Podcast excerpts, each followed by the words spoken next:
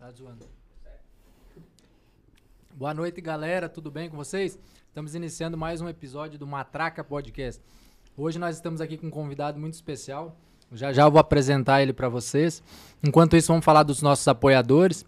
Para quem não me conhece, né, eu sou João de Galá. E os nossos apoiadores aí é a Seven Produções, nos apoia com fotografia e a transmissão do podcast. E o André Bielesca aqui do meu lado, que tem a Dot Colors, trabalha com revestimentos e cimento queimado. O André, você tem mais autoridade para falar aí do teu, teu serviço aí.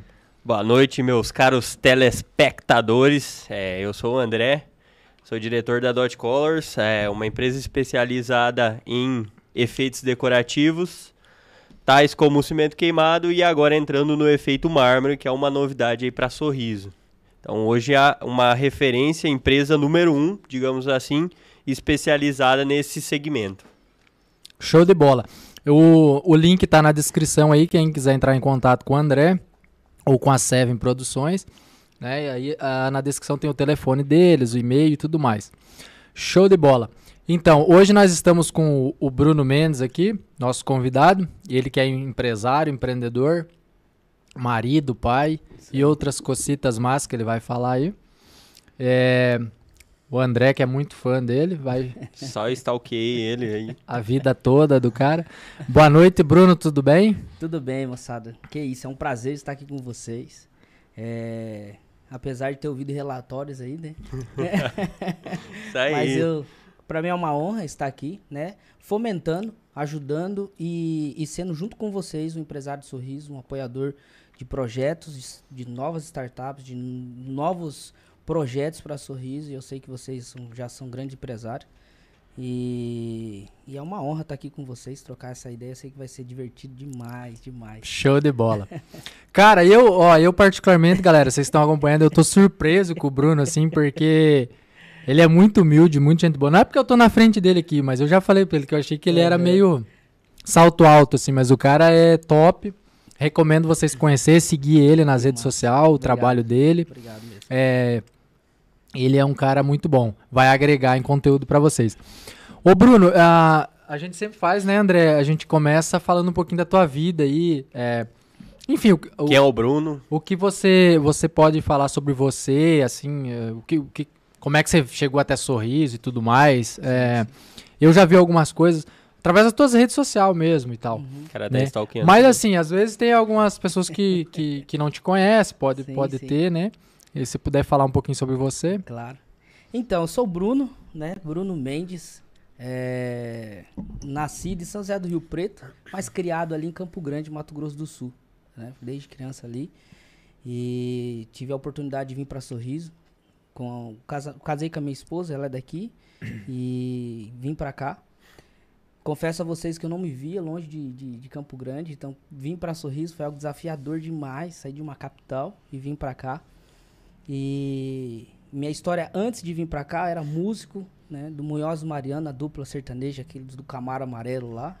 Não tem quem não conheceu não essa, tem, essa dupla aí, cara. Então rodei com eles é, mundo inteiro, que nem eu disse aqui para vocês. Fui tornei para Europa, Estados Unidos, Japão. E antes, até antes, olha, isso aqui é uma coisa que poucas pessoas sabem. Antes de ser músico, né, profissional, eu me tornei, eu era jogador de futebol. Ó que doido, né? Meu sonho era ser jogador de futebol. Então eu joguei tá São Paulo Futebol Júnior, joguei no Pato Branco no Paraná, joguei brasileiro de salão. Tem amigos meus que hoje estão tá na seleção brasileira de salão também, que jogamos junto. Jogávamos junto na época de, de criança. Qual que era a posição aí? É, no, no, fute, no campo eu jogava de lateral esquerdo, olha que doido. Corri igual notícia ruim, sabe? Aquelas notícias do Léo Dias quando ele joga. corri daquele jeito. Bacana. É, e no, no salão jogava de ala. E aí não deu certo ser jogador, que é muito difícil no Mato Grosso do Sul, né, pô? Mato Grosso do Sul, interior, né? Então geralmente os olheiros estão nas capitais, né? Verdade. E aí onde tem times grandes e, e, e, ali se desenvolve o futebol. Eu costumo dizer, jogador bom, em, em comunidade, você chuta uma árvore cai 10, né? É, são, tem muito, de um, é de um a um milhão que estoura no futebol hoje. Então é muito uhum. difícil, né? É um, quando a criança ela cresce, fala, quero ser jogador, mas não é tão fácil assim. E, e em paralelo, eu sempre fui músico, desde criança. Eu toco desde os três anos e meio, só pra você ter noção. Então eu sempre fui musicista, desde criança eu não, não brincava, tipo, eu, eu tocava desde criança. Com três anos e meio já, já tocava pandeiro, sabe? E, então eu vim, vim me desenvolvendo. Com 14 anos eu já era um dos melhores percussionistas de Campo Grande, só pra você ter noção, assim, a evolução. É, eu estudava com os percussionistas da Bahia, que era ex-percussionistas da Ivete Sangalo. Então, Uhum. por exemplo, eu estudei percussão igual baiano mesmo, sabe? Então, é 14 anos, aí eu me converti, cara, fui pra igreja. E aí eu falei, não, não vou tocar aquela coisa, né? Não vou tocar no mundo. Uhum. Sim. E aí eu fui pra igreja e com 18 pra 19 eu saí pra tocar no secular e pra você para você é, ter noção, eu saí pra tocar, eu já entrei no Mais Mariano, tipo assim. E aí eu fiquei ali, tipo, um ano, os caras, pum, estouraram com a música Sonho Bom na época no garagem do Faustão. E aí veio. Veio, veio, fui, fui, fui.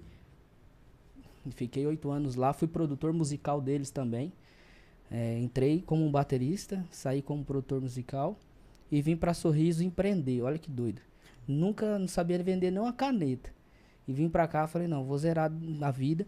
O que fez eu sair, né? Porque às vezes, cara, por que, que você saiu? Todo mundo me faz essa pergunta. Eu lembro quando eu cheguei em Sorriso, todo mundo fala assim, cara, você é doido? Eu falei, por quê? Cara, você saiu dos caras, veio pra Sorriso, o que você veio fazer aqui? né? Todo mundo deve fazer essa pergunta, né? Tipo assim, cara, cara, pô, viajando o mundo inteiro. É, uma das coisas é, eu, meus amigos de trabalho, eles, por exemplo, eles iam subir no ônibus e estavam chorando. Eu falei, por quê? Porque deixava o filho em casa, filho recém-nascido, a esposa.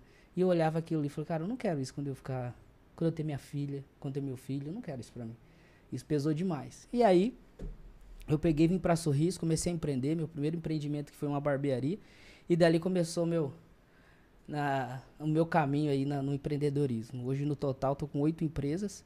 Então, assim, ah, hoje eu amo empreender, minha vida é empreender. E toco em sorriso.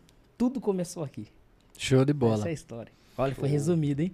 Rapaz, Foi Foi, rápido, foi, hein? foi bem resumido, Foi mais cara. ligeiro que coceira de coelho falando, né? É, igual, igual coice de porco, né? que fala- foi ligeiro.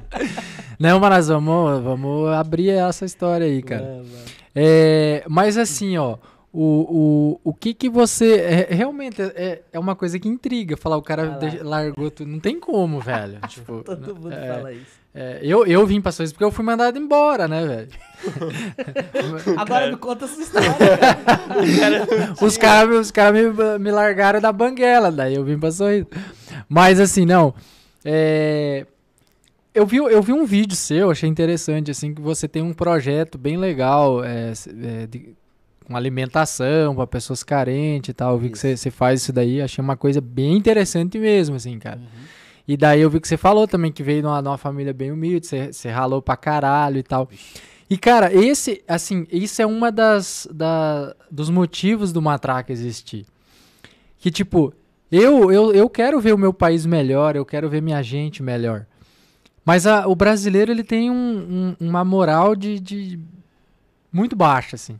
Tipo, ele não acha que vai dar certo, ele não acha que vai conseguir, ele acha que é só os caras lá do exterior que dá certo na vida, que o negócio dele é, é- é derrota mesmo. E aí, tipo, tem um cara igual você que, que, pra mim, deu certo na vida, é um cara que tem sucesso e tudo mais. é, e não necessariamente tem que ser milionário ou tudo mais. Sucesso pra mim é assim, cara. Você tem uma família linda, você vive bem é, é, na, na, na tua maneira, no teu estilo de vida. Então, isso pra mim é, é é isso, cara. E, e assim, nós temos muito jovem aqui. E, e saber que tem uma pessoa assim, na nossa cidade, no bairro ali, é, que não é só o youtuber, não sei quem e tudo mais. Então, pra mim, é isso. E saber que você tem uma trajetória bem trabalhada, de. de, de não, na- que, como eu vi você falando, ah, não nasci em berço de ouro, já ganhei tudo.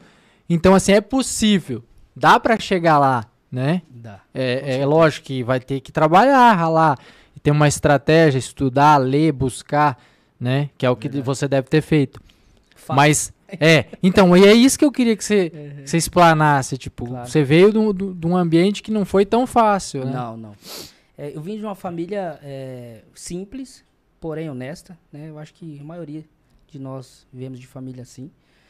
É, então, na minha infância foi tudo muito difícil, né? Então, por isso, uma das coisas que, que eu coloquei como determinação era, quando eu comecei a tocar, era ser um músico e fazer isso bem, né? Então, é, todo mundo falou assim, ah, eu vejo o Bruno tocando e olha que massa, olha onde ele chegou. Mas o preço que eu paguei para poder tocar bem, é, eu lembro que, por exemplo, eu, meu primeiro emprego é, foi na igreja, é, remunerado para poder ser músico, né? Então, eu estudava assim oito horas por dia bateria. Então eu chegava, por exemplo, 8 da manhã, eu ia sair de lá às 18 horas. Eu saía, almoçava e voltava. É, isso por muitos dias. E foi algo, eu lembro, eu lembro até hoje, assim, sabe? Eu, eu ensaiava debaixo de uma escada, porque lá para não fazer barulho, eu ensaiava debaixo de uma escada, onde tinha um monte de coisa entulhada e a bateria ficava lá no meio, porque para não vazar tanto barulho. E eu ficava ali, sabe? E, e o processo, as pessoas olham o, o final, né? Mas não olham o processo das coisas, né? E o processo ele é muito mais interessante do que a prova final. Então, o, isso aqui é massa desse podcast, porque você vai. Você faz uma pergunta específica para entender o processo. Então, isso é legal. É isso que acrescenta a vida das pessoas. Sim. Porque não tem. Olha, a receita tá aqui, enfia embaixo do braço que vai dar certo. Não tem. É muito. É muito difícil. Em qual aspecto? Que não tem o caminho das pedras. Para. Isso não vai existir. O cara pode fazer talvez a mesma coisa que você fez e não, e não, não chegar não, onde você isso, chegou, né? Isso mesmo, isso mesmo. Então, tipo, eu paguei um preço, né? é, estudei bastante e, e tudo que na, na, na minha criação eu, eu, sempre fui muito intenso e muito competitivo. Porque desde criança eu já jogava né? Por causa do espo, o esporte já te, te proporciona isso né? Essa competição né? Que você tem que se, você tem que competir para ganhar o campeonato você tem que competir para ser o melhor. Tem, então essa disciplina eu, né? Uma coisa top por isso né? que eu falo que Cara, quer criar o seu filho no melhor ambiente possível, coloca ele no esporte. Porque ele vai aprender a ser resiliente, ele vai aprender a perder, e ele vai aprender a lidar com a derrota. Porque hoje o que acontece? A maioria das pessoas, elas não sabem lidar com a derrota. Porque quando chega num estado né, grande, ela fala, cara, mas quando eu era pequeno, meu pai e a mãe facilitava tudo para mim. Então hoje agora é difícil. não é uhum, verdade? Justo. Então é isso que acontece hoje. Por isso que a maioria hoje. E da... o primeiro não que toma já entra em depressão, né? É isso que eu ia entrar. Então, hoje, quando há objeção e quando as, as crianças crescidas ouvem um não, aí entra em depressão. Então, assim, eu desde pequeno eu, eu sempre fui ouvindo o não do meu pai, da minha mãe, e sempre competindo comigo mesmo. Então, assim, então eu sempre fui muito intenso. Então, isso que me fez estudar é, a música com muita intensidade. E quando eu saí da música, né, é, e fui para o empreendedorismo, eu fui com essa mesma intensidade, né? No, no, no começo não tinha muito o caminho, né? É, eu não tive um Bruno para poder me ensinar, mas eu tive algumas pessoas que foram essenciais para o meu crescimento no qual aspecto. Eu, eu, eu até esse dia estava falando sobre isso. Você quer crescer? Tenha um mentor né? Porque às vezes o mentor vai falar não na sua cara, vai falar, olha, vai por aqui, não vai por aqui. E às vezes as pessoas têm essa dificuldade de ter alguém para poder te ensinar ou te ajudar a crescer. Então eu nunca tive essa dificuldade, pelo contrário, sempre fui tive muito um coração ensinável. No qual aspecto? Cara, isso aqui é certo? É. Então não, é, vou fazer. Isso aqui é errado? É. Também não vou fazer. Então beleza, vambora. Vida que segue. Então, assim, uh, o, o, os não, o, o não que eu ouvi na minha infância, do meu pai e da minha mãe, por, por não ter condições muitas vezes. Por exemplo, é, a gente era simples, simples mesmo. Mas, rapaz, eu, ó, pra você entender, mais ou menos. Eu, quando eu tinha os meus 15, 16 anos, eu tinha uma calça jeans, um sapato e uma camisa pra ir na igreja. Não foi tão fácil assim, não. Ou não foi tão difícil, não foi tão fácil, não foi é, um, caminho de, ah, meu Deus, eu tinha tudo. Não. Rapaz, eu tinha roupa, eu tinha roupa que eu ganhava. Olha que doido. Então, hoje, olhar o resultado final, todo mundo fala, não, isso aí já ganhou, ganhou tudo. É. Duvido. Eu duvido alguém que ganhar tudo consegue é, escalonar ou até mesmo permanecer crescendo.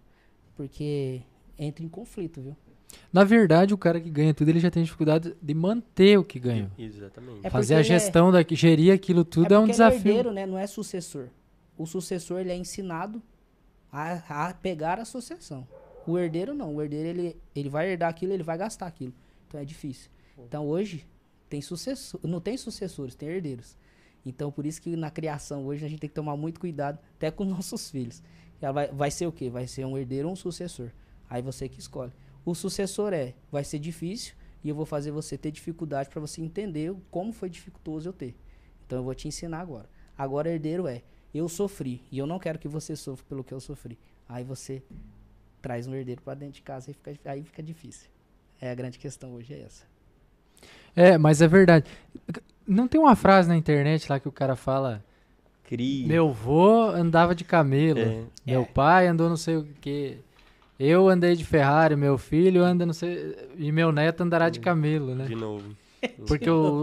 o- é, como é que é? Tempos difíceis geram homens fortes. Homens fortes geram tempos fáceis. E tempos fáceis geram homens fracos. E homens fracos geram tempos difíceis. Então quer dizer, é um ciclo, né? Que é o que você falou, quando É. o cara gera um herdeiro, né?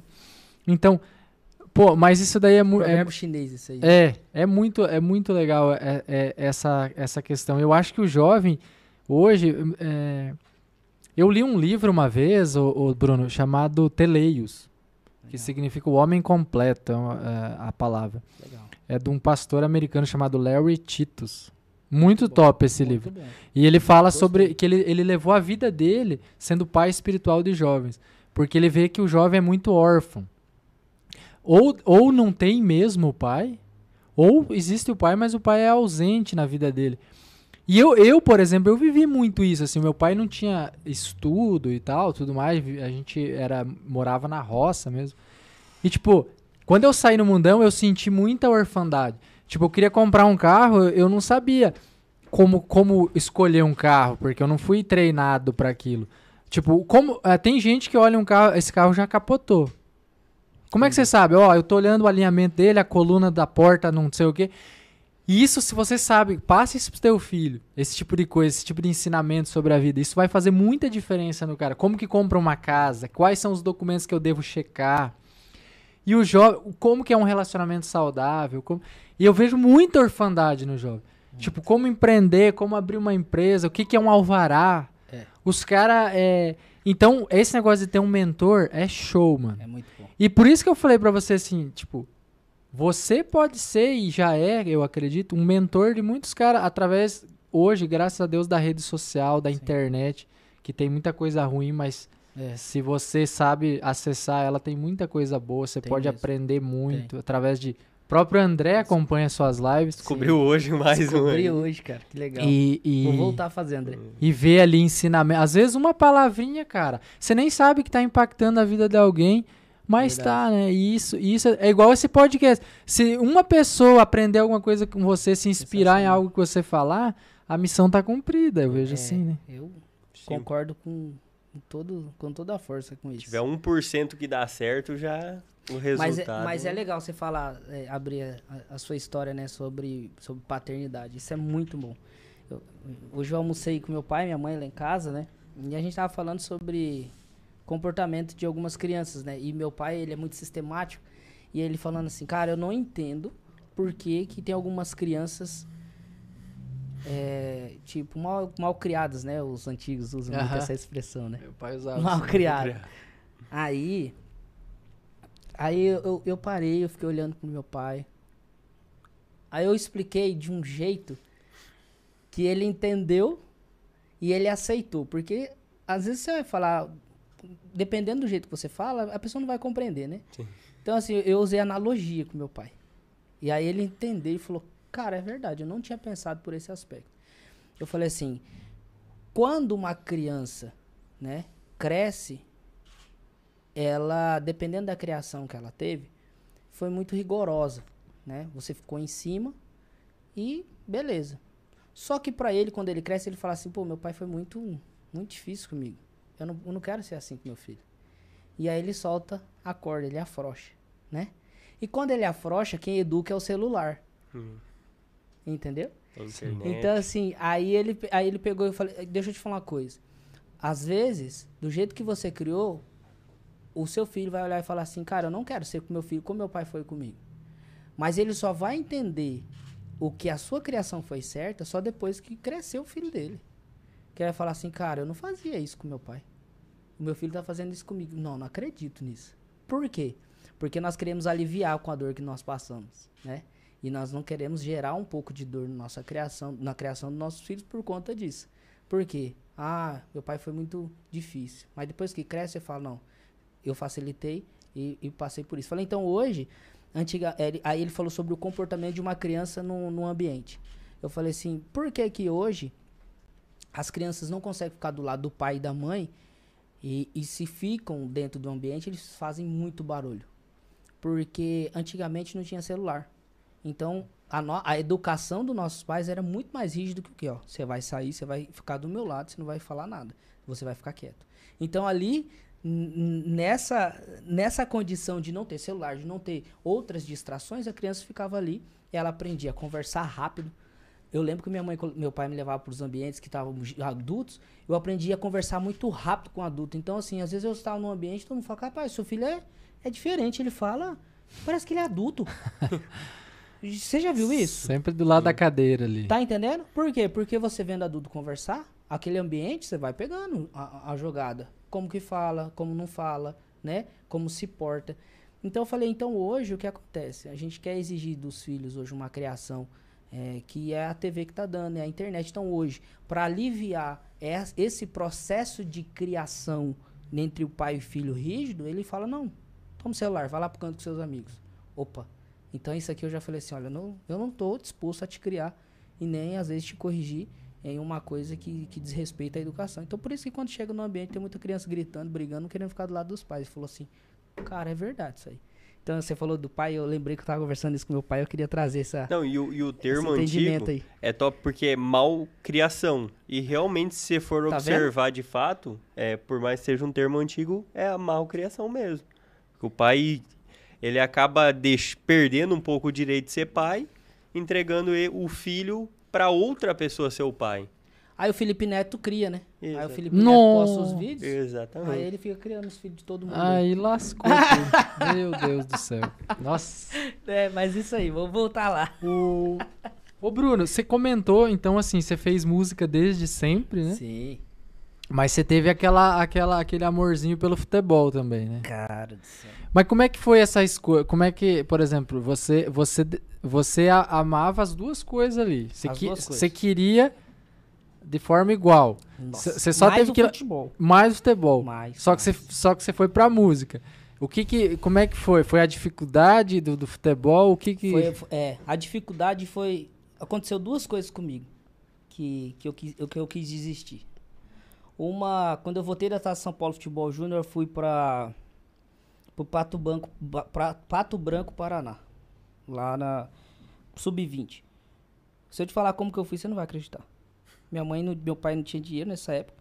Eu cheguei num amigo lá da família e falei, cara, você me paga minha passagem de ida pra fazer um teste de futebol? Ele falou, pago. Eu só fui com a passagem de ida. Falei, cara, vai dar certo. Quero que dê certo. E eu não vou voltar. E eu fui decidido, sabe? Que idade você tinha? Eu tinha 18, 18, 18 anos. 18 anos. Eu fui. É, sub-20, né? É, sub-20. Fui, 18 anos. E aí, cheguei lá. Fiquei dois meses. Aí, o treinador acordou um dia lá, meio, meio doido. Aí mandou metade do time embora. Eu, eu, eu tava nesse corte.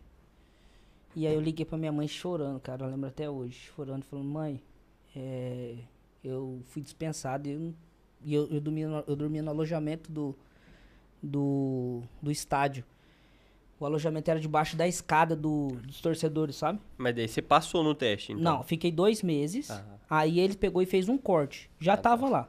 Ele fez um corte e eu, eu estava nesse primeiro corte uhum. que ele fez. E aí eu peguei. Rapaz, Sorte que quando o presidente me chamou lá na, na, na, na sala dele, eles me deram a passagem de volta, senão eu não ia ter condições de ter. Não tinha dinheiro para voltar pra, pra Campo Grande.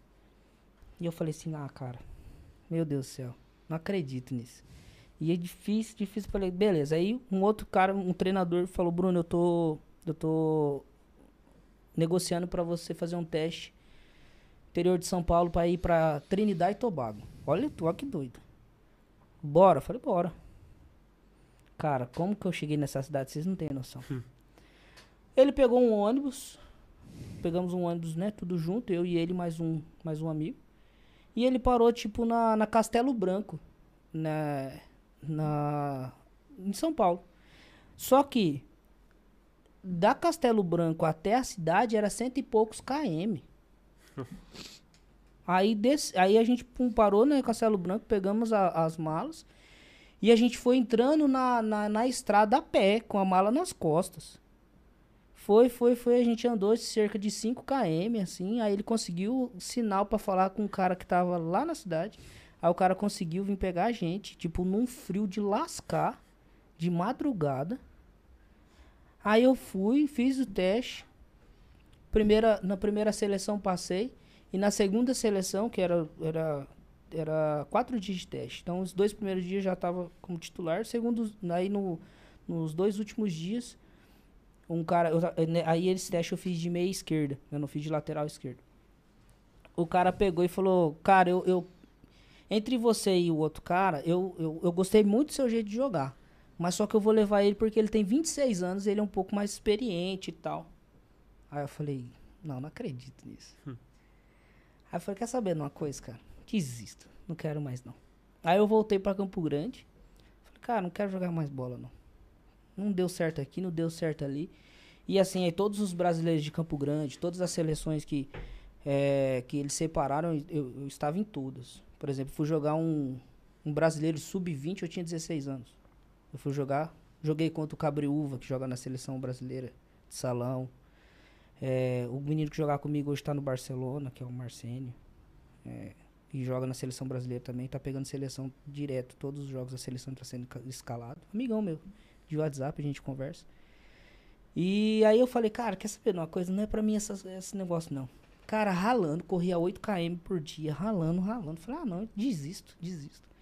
Aí fiquei tocando, aí foi quando eu peguei e falei, ah, desisto, joguei a toalha. Quando eu joguei a toalha, falei, ah, vou tocar. Porque nesse processo, quando eu saí do futebol, eu, eu fui, eu virei, eu, pra ganhar dinheiro, eu virei panfleteiro na rua, nesse, nesse período. Eu fui panfletar pra ganhar dinheiro. Olha que doido. E aí fui panfletando, panfletando. Eu falei, cara, eu, eu, eu sei tocar. Cara, eu vou ganhar dinheiro. Aí eu falei, ó, vou tocar. Aí quando eu anunciei que eu ia tocar, eu já recebi muita proposta, sabe, de, de, de, de bandas, mas eu sempre recusava. Porque eu sempre quis tocar sempre na igreja. E aí foi quando eu peguei, entrei no Moés Mariano e falei, ah, deu super certo. Quando eu entrei, os caras explodiram. Aí eu falei, ah, é pronto. Vida que, que segue. Aí eu falei, agora eu sou músico e ganhava muito bem, né? A gente, pô, eu fazia 28 shows por mês.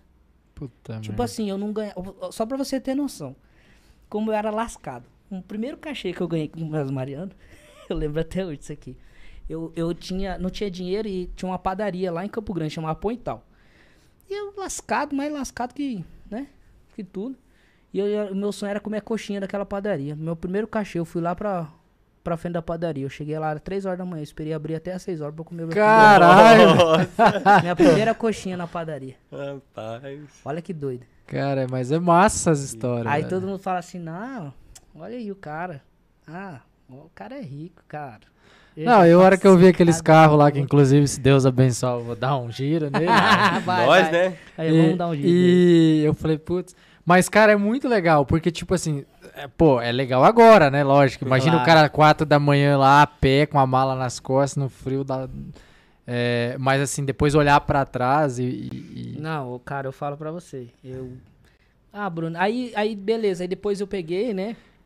Fui tocando. E aí toda cidade que a gente ia, eles marcavam futebol, sabe? E eu já tava meio gordinho, né? Imagina, só dormia, comia e tocava. Dormia, comia e tocava, né? Mais gordinho que eu. E se eu- abandonou o fute mesmo, que se É, dane, agora eu vou isso. engordar. Aí, cara, a gente chegava nas cidades pra, pra, pra tocar. e aí o, o Munhoz, né? Que é o primeira voz, ele toda vez, toda cidade chegava, ele marcava um futebol. Era de lei, de lei.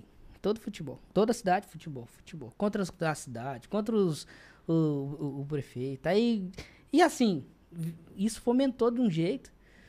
E aí, rapaz, eu chegava, os caras, aquele gordinho danado. É, Rapaz, eu acabava com o jogo e fazia gol e tocava pra ele. Aí ele, aí ele ficou doido, porque ele, ele tem um pouquinho. Não tem habilidade, assim, sabe? Esforçado. Eu né? ia falar, geralmente o cara que faz muito barulho é o cara que menos Ele, joga. ele, ele não deve estar assistindo, pode. Não, ele é esforçado, mas depois do corte. Os caras marcam ele do corte. É, mas ele. Mas assim, era, de- era bom demais, cara. Era. Pô, foi um tempo muito bom, assim, sabe? Porque foi um tempo que eu, eu tinha 19 anos, imagina. Eu entrei. É a idade que eu tenho hoje, né? Praticamente. Nossa. E aí eu entrei com 19 anos, né? Pô, legal demais, cara, viver o que eu vivi, tipo, dos, do, do, dos 19 até os 26 anos. Então, assim, Muito pô, legal. conheci a Europa, Estados Unidos, Japão, assim, todas as cidades do Brasil, praticamente, todas as capitais, de fato, conheci. Muito mas, top, assim, cara. não só a capital, como as cidades viz- vizinhas, assim, bem legal, cara. Cara, não, legal. Muito, muito foda isso daí. E tipo, mas só que eu percebo assim, você jogava bola, mas, mas também ensaiava, é, continuava treinando música. É aí que tá, né, cara? Você tinha, você tinha uma carta na manga ali. Imagina se você só jogasse. Porque assim, eu até uma vez eu conversei isso com a minha sobrinha, ela queria ser é, é, jogadora de handebol. Sim. E só handebol, handebol. Eu falei, cara, mas você precisa fazer um inglês, sei lá, alguma coisa em paralelo aí. Caso der, tipo, um plano B, né? É, sei eu, lá. Eu, eu tinha a música como um plano B. É, O plano A era futebol, o plano B era a música. É, e aí, quando... Mas você foi muito abençoado, mano. Tipo, primeira dupla que você entrou e pá. Explodiu. A dupla Deus. Tipo, é, é- é Deus, mano. Eu ia É. falar que era sorte, mas é, é Deus, né, cara? Deus. É trabalho, na verdade, né? E é, aí, é quando eu- preparo e. Ó, pra você ter noção, quando eu entrei no, no secular, tipo, eu não tinha tocado sertanejo. Tipo, era muito novo, assim, sabe? Mas, é... Então, mas tem algumas músicas que é bem fáceis de tocar. O que eu tive mais dificuldade de aprender a tocar era o batidão. Aí chamam de batidão, né? Que é a música Tradição tocava, sabe aqueles batidões? De, de- igual o Tchê Garotos. Uhum. Então, pra mim era difícil era aprender aquilo. Por quê? Porque, cara, a- uma coisa é você tocar. Mas uma coisa é você ter a linguagem da música que você tá tocando. Por isso que quem toca samba, o cara é muito difícil ele tocar um outro ritmo. Ele toca. Ele toca em todos os ritmos. Porém, com propriedade, com maestria, o cara é igual, por exemplo, o roqueiro. Esquece, ele vai tocar só rock. Ele não vai tocar um pagode. Fala, mano, eu nem sei, nem quero. Ópera. Esquece, não é verdade? Então, assim, aí pensei, eu do gospel, só estudando gospel, black americano, sempre gostei de black, estudar black, essas coisas, e vim de um berço do samba, né? Minha família é, é de sambista, então eu vim do berço, lá de criança, ouvindo pagode. Então, meus prime- meu primeiro instrumento foi um pandeiro, com três anos e meio eu já tocava pandeiro. E aí, Raça negra. nossa, eu odeio raça negra. Corta! Eles vão ele- eles vão estar em Lucas aí, né, velho? Cara, meu Deus do céu. Então você tá igual aquela plantinha do, do Silvio Santos lá. Odeio raça negra. Quando o menininho canta, a a plantinha. Sabe por que, que eu odeio raça negra? A pior fase da, da minha vida, da minha família, era raça negra o dia inteiro. Sabe? Me, me remete a desgraça, desculpa. Tá? Desculpa. Então, assim, e aí eu peguei, aí eu fui estudar sobre a linguagem do sertanejo, que é bem diferente. Aí, cara, eu entrei de cabeça, assim, né? Eu sempre fui muito intenso, igual eu disse aqui no começo. E eu entrei de cabeça, cara. Quando eu vi, eu já tava tocando. É, por exemplo, eu entrava no estúdio pra estudar na época, tipo, uma hora da tarde, saía nove da noite. Nossa. Pra estudar, tipo, a mesma música. É, então, assim, a repetição, cara, traz a, a, excelência. Né? Entendeu? A repetição. Então, a pessoa, ela tem, ela tem problema de repetir as coisas, né? Então, por exemplo, cara, se eu pego a água, eu sirvo aqui. Se eu faço isso uma vez, é de um jeito. Agora, se eu faço isso um ano, é de um jeito. Se eu faço isso dois anos, daqui cinco anos, você fala, cara, nin- ninguém serve água igual esse cara, velho. Mas o cara passou cinco anos fazendo aquilo, sabe? Então, assim, é, quando eu peguei e fui, entrei mesmo de cabeça, falei, cara, vou estudar, vou estudar, e fui, fui, fui. E deu super certo, cara, mas não foi fácil no, no início, precisei desistir várias vezes. Então, às vezes, assim, quando o cara vai entrar em algo novo, é, o cara às vezes pensa em desistir, né? Quem tá assistindo a live aqui fala assim, pô, cara, entrei agora no negócio, não tá dando certo, por quê? Porque precisa de insistência, cara. Precisa de perseverança. Perseverança. Ninguém consegue da noite pro dia, pum, deu certo. Não, cara. O cara precisou de muita repetição. Às vezes o cara, né, se lascou na vida, vai, se lascou, daqui a pouco, pum, uma coisa deu certo. Pô, mas quantos processos o cara passou, tipo, de decepção? Então, assim, eu, eu, eu fui, como eu disse, né, fui intenso, então eu fiquei com os caras, velho. E ao ponto dos caras falar assim, cara, ele é muito diferente, porque do jeito que ele toca, não é igual os outros que tocam. Porque, primeiro, eu já era canhoto, então já era muito diferente. Então eu tocava aberto, batera toca assim, eu tocava assim. Aí o condução, eu já colocava aqui. Então já era diferente. Todo mundo chegava, cara, um canhoto tocando, olha que doido. E aí, aí foi indo, foi indo, foi indo, foi indo, e deu super certo, cara. E, nossa, eu rodei o mundo inteiro aí com os caras. Foi muito bom. E até hoje a gente é super amigo. Munhoz veio aqui esses dias, uhum. aqui comigo, comigo aqui na Steak. Mariano, falo com ele quando ele tá em São Paulo, a gente se fala direto, direto. Cara, é. Isso é legal, tipo, sair e deixar as portas abertas, né? Cara, que é a grande dificuldade das pessoas, é, exatamente. Acho, né? Cara, eu fui o único da banda que teve despedida. Você acredita? Teve duas despedidas. Uma banda no número de quantas pessoas? De 17 pessoas. No total. Todo mundo que saía não tinha nada, tal, acabou e tal, bora coloca outro. Quando eu saí, teve uma despedida no palco, todo mundo chorou no palco. Acho que tem esse vídeo até no YouTube. Depois vocês pesquisam aí. É a saída do Bruno Mendes do Moés Mariana. Aí tem todo mundo lá. Tipo, a gente chorando no palco. Todo mundo. E aí, quando eu cheguei em Campo Grande, o Munhoz pegou e fez uma festa surpresa pra me despedir. Assim, todo mundo lá. Eu falei, que loucura é essa? E é, até a Thalita tava lá. A gente já tinha. Já, já estavam já tava noivado, já, já tava, sei lá, porque a gente não teve um. Isso, foi, gente, isso foi com que ano? 2015. 2015. 2015. E aí a gente. É, aí foi, teve uma despedida sensacional. Aí a, a Thalita tava lá me esperando, a gente. É, foi um chororô no final também. Cara, eu, eu é, a, a, sua esposa tá assistindo, será? Não, tá, né? tá, tá assistindo. Ah, tá. É que eu queria, eu é. queria ver assim, tipo, é, depois, depois vai cortar, pode perguntar. É, essas viagens, show, 26 por mês, assim. A porta é, do questão, camarim. Questão de camarote, essas Não, coisas. eu era solteiro, né? Então já pra ficar claro. A porta ah. sempre aberta, então. É. Então, então é, como é que era, cara? É, é, é bom, é bom cara, demais? Cara, ó, sabe É de acontece? rodo? Isso que é. Ó, ah, é que no futebol tem a Maria Chuteira, na música. Não, não tinha Maria Baqueta, não. Ah, não tinha. Olha. Não, cara, de verdade, assim, eu sempre fui muito tranquilo, de verdade. É, sempre fui muito amigo das pessoas. Então eu sou, eu sou muito sorvetido. Estão prestando atenção Sim. aqui, né? Sim. Tipo, eu sou muito de boa. Hum. Sou. Oi, os meninos tá, tá aqui de Ele era legalzinho com as meninas. Não, sempre fui muito de boa. Ó, oh, pra você ter noção, a banda era tão, tão é, unida assim com as fãs, fã-clubes, essa, ai, essa despedida. Essas coisas que. Você vai passar aí, Davi? Dá pra ouvir? E aí, cara, que tipo assim. É... A, as meninas iam no show por causa da banda. Porque a gente ficava conversando, tudo. Pode. Solta aí, Davi, se der. Olha, cara, minha despedida aí. Olha que louco. Olha lá. 2016, dia 5 do 3 de 2016. A gente tinha acabado de chegar do Japão e fomos tocar aí nesse show. O cara tava chorando mesmo, é... velho. Tá. Olha, eu parecendo Saci Pererê.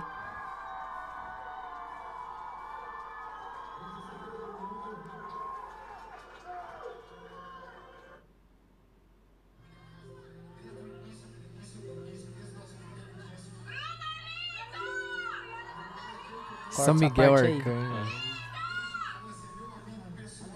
Aí. aí disse que a baqueta não fazia sucesso. É. Ó, Thalita, agora tá casado, não pode desfazer mais. eu cantava, mano. Eu cantava funk no show. Cantava funk? Cantava. Rapaz, no final vai ter uma palhinha, hein? Não, não, não.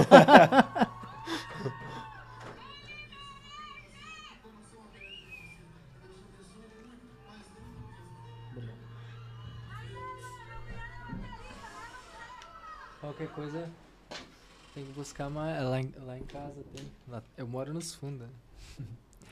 Você acabar a água aí. O... Cara, mas que legal, os caras os cara chorando mesmo. Choramos, tipo, é, você, era, você era muito querido mesmo. Cara, é que eu sempre fui muito brincalhão, então brincava com todo mundo, eu zoava com ele. Tipo no, no camarim dos artistas, porque eu era produtor, eu era o único que entrava lá, né? Ah, eu entrava, zoava com ele, sabe? Então, assim, foi, foi, um, foi um tempo muito legal, assim, de muito aprendizado. Eu acredito que eu saí de, de criança, moleque, né? Uma, uma adolescência, pra uma maturidade, sabe? Como homem, assim, foi, foi com os caras. E eu conheci uma coisa que poucas pessoas vão conhecer que é o extremo da exaustão. Porque eu falo que todo mundo tinha que passar por esse processo. De, de se cansar ao ponto de se conhecer. Sabe por quê? Eu lembro que, por exemplo, eu já fiquei 48 horas, horas sem dormir. Caramba. Cara, Entendeu? É, e tem pessoas que nunca vai viver isso. E Mas, não vai mas, mas, mas, vocês usavam alguma coisa assim? Tipo, pra Nada. não dormir? Um, nada. É... Energético e água. Os caras falam que, que, motorista de caminhão que usa é, Não, alguma isso aí é uma coisa. tá? conversa. Conversa. Conversa. Cara, eu- Só os no cara odiava energético. droga, odiava assim. Então, é, todo mundo fala, ah, ah, artista é tudo mentira. mentira. Não, não, tipo, eu não, quis, eu não quis falar droga. Não, tipo, não, mas, mas assim, às vezes rola isso, É. né? É, todo mundo fala, ah, esse cara, é... como que aguenta, né? Tipo assim, né, porque rola. 48 horas Não, é... sim, não tô dizendo que é, generalizar, mas Sim. tipo, rola essa conversa em roda. Pô, Café, energético. É, e pau. Então, assim, eu lembro que eu, eu- cara, eu odiava, que, por exemplo, eu tava no Rio Grande do Sul, aí eu tinha uma ponte aérea que a gente ia tocar lá no Pará.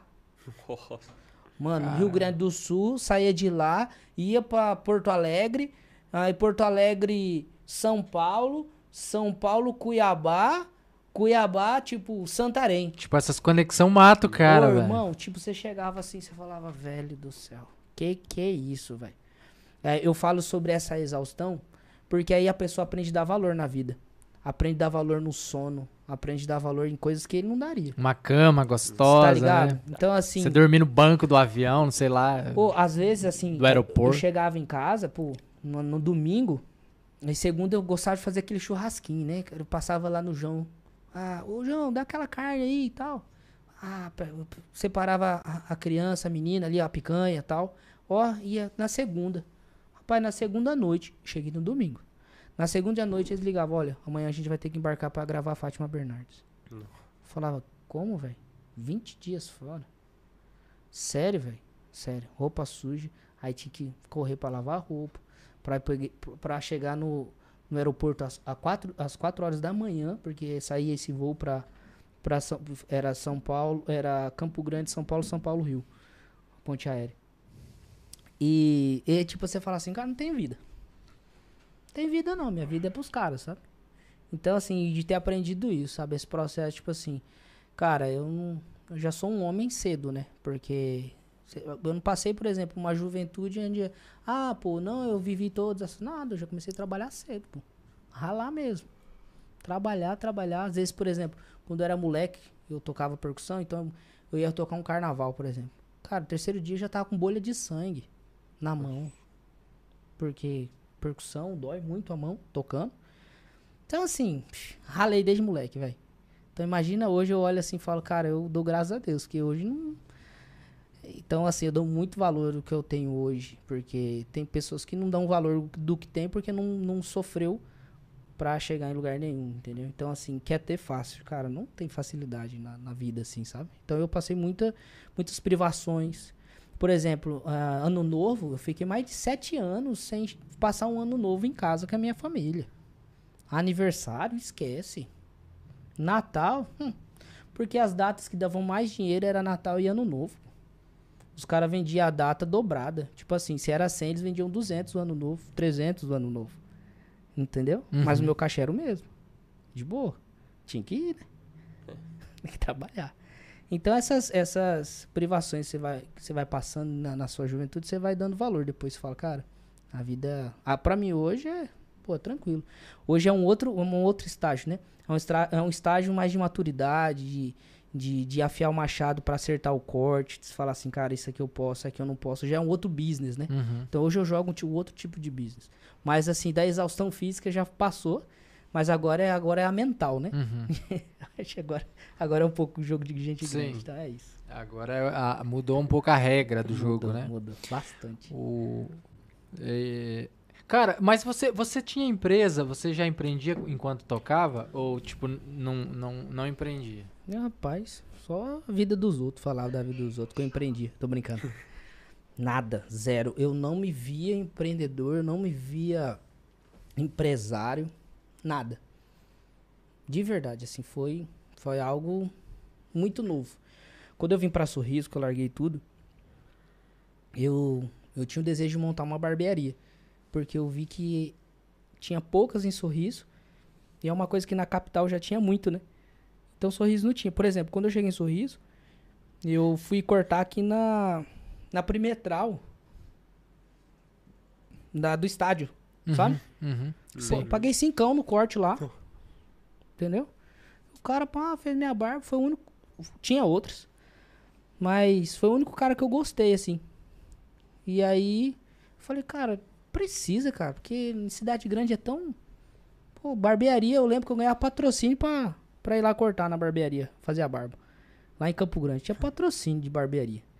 E eu falei, cara, sorriso tá precisando. Eu vim nesse nicho uma falta, né? Aí eu olhei, 2016. E aí quando eu cheguei em 2016, eu falei, cara, eu vou esperar, porque 2016 foi aquela crise que teve aqui em Sorriso, Sim. que foi muito difícil, lembra? Vocês 2016? Então, lembra? É, é o, 2015, 16. É o Dilma, o segundo mandato dela, né? Cara, aí tipo assim, Ali a soja... arrebentou meio mundo. Cara, a soja foi bem difícil e foi um ano muito, muito atípico aqui, né? 2006 foi difícil, que foi uma época que deu uma seca e os produtores não colheram. 2008, se eu não me engano, É. também. E, e aí esse ano, 2015, 16, foi muito difícil. E aí foi difícil, aí foi quando eu cheguei, eu falei, cara, não vou montar nada que não tá propício, né, cara? Vou esperar. Aí 2017 eu fui abrir a barbearia. Mas você entendia alguma Nada, zero, é isso que eu vou falar agora. zero. Eu não sabia nem ó, o ordem progresso, não sabia nada, nada. E aí, velho, eu peguei, minha esposa, eu lembro que ela falou, eu lembro até hoje. Ela, e ela vem de uma família empreendedora, né, por causa do pai dela, né, que sou realeza, tudo. coisa? Uhum. E eu lembro que depois, tipo, numas em quatro meses da, da barbearia aberta. Ó, pra você ver como eu sou doido, eu abri a barbearia sem barbeiro, irmão. tipo assim, eu acreditava tanto, falei, cara, eu vou montar. Inaugurou e tudo? De- eu, eu inaugurei com um barbeiro e com um auxiliar. E esse barbeiro eu trouxe de Brasília. Porque eu falei, eu falei, cara, eu vou pra cima. E difícil achar a gente aqui em Sorriso. E aquela coisa de mais cara. E, e, e, e tem algo entre os barbeiros que é muito interessante. O barbeiro, ele, ele sempre. se- o- o- todo barbeiro. O cara começa e daqui a pouco ele quer se ver o dono da, da, da barbearia. Porque ele, ele fala assim: ah, se eu não cortar, o patrão não tem dinheiro. Porque você já. o- O barbeiro é assim: você já chama ele pra dentro do negócio, ele já sendo dono com você. Porque é 50-50. Mas só que assim, o 50% dele é livre. O seu tem, tem o custo. Mas, cara, sabe, eu, eu acho, só fazendo um gancho Pode aí, mas fazer. não, não perde a... Tá, tá, tá. Eu acho, empresa que eu acho difícil, cara, é quando é uma empresa barato de se montar. Entre aspas, se você quiser montar uma barbearia top, Na top, minha vai ser era. Mas, por exemplo, é, eu, eu trabalho hoje com consultoria de segurança. Sim, Tipo, se tiver um notebook bom, já pa- dá pra abrir uma empresa disso. sim. Então, o, o técnico que trabalhou pra mim, ele sempre me ameaçou. É, não o té, os técnicos. Porque, Normal. cara, se você pirar aqui comigo, eu compro um notebook e abro minha empresa. É, eu acho que vai ter que apertar ali, mas Não, relaxa aí. o aí Desenrola. é Aí, tipo uma, bar- uma barbearia. O lógico, uma barbearia top, e- igual você tinha, é caro. Mas o cara com um pente, uma tesoura e uma maquininha comprada no Paraguai, ele já corta cabelo. Então, tipo assim, cara, se tu apertar muito, eu pego uma salinha do lado, eu já tenho minha maquininha e vou cortar cabelo ali. É, isso que eu acho é, é louco. É igual o, o- o- Eu acho que o cara que tem uma mineradora. Aí o funcionário não vai concorrer com ele. Não tem como. Porque, tipo, como o cara vai abrir uma mineradora? Eu, eu, eu já vivi isso daí, assim. Não sei se tu concorda com essa. com- Concordo 100%, 100%. Você, você se sente ameaçado às vezes Ué, pelo eu vou te funcionário. contar algumas histórias que eu passei como empreendedor, tá? Eu poderia desistir já.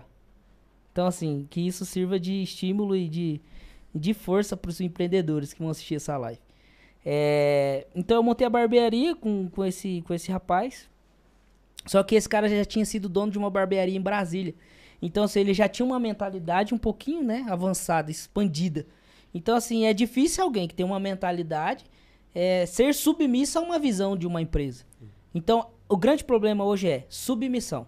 Que é o que? Cara, eu estou debaixo de uma missão. Porque as pessoas acham que sub, submissão é subjugamento. Tipo assim, alguém é o meu escravo. Não é. Mentira isso.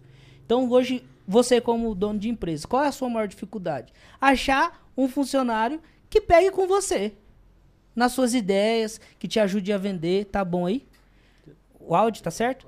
Que te ajude a vender, que pega com você, entendeu? É difícil hoje. Porque todo mundo se vê dono, todo mundo olha pra você e fala assim, ah, cara, quem que é ele? Tipo assim. É o trabalho pro fulano e é, não com o fulano. Isso aí. Então, assim, o que acontece? E eu não cortava.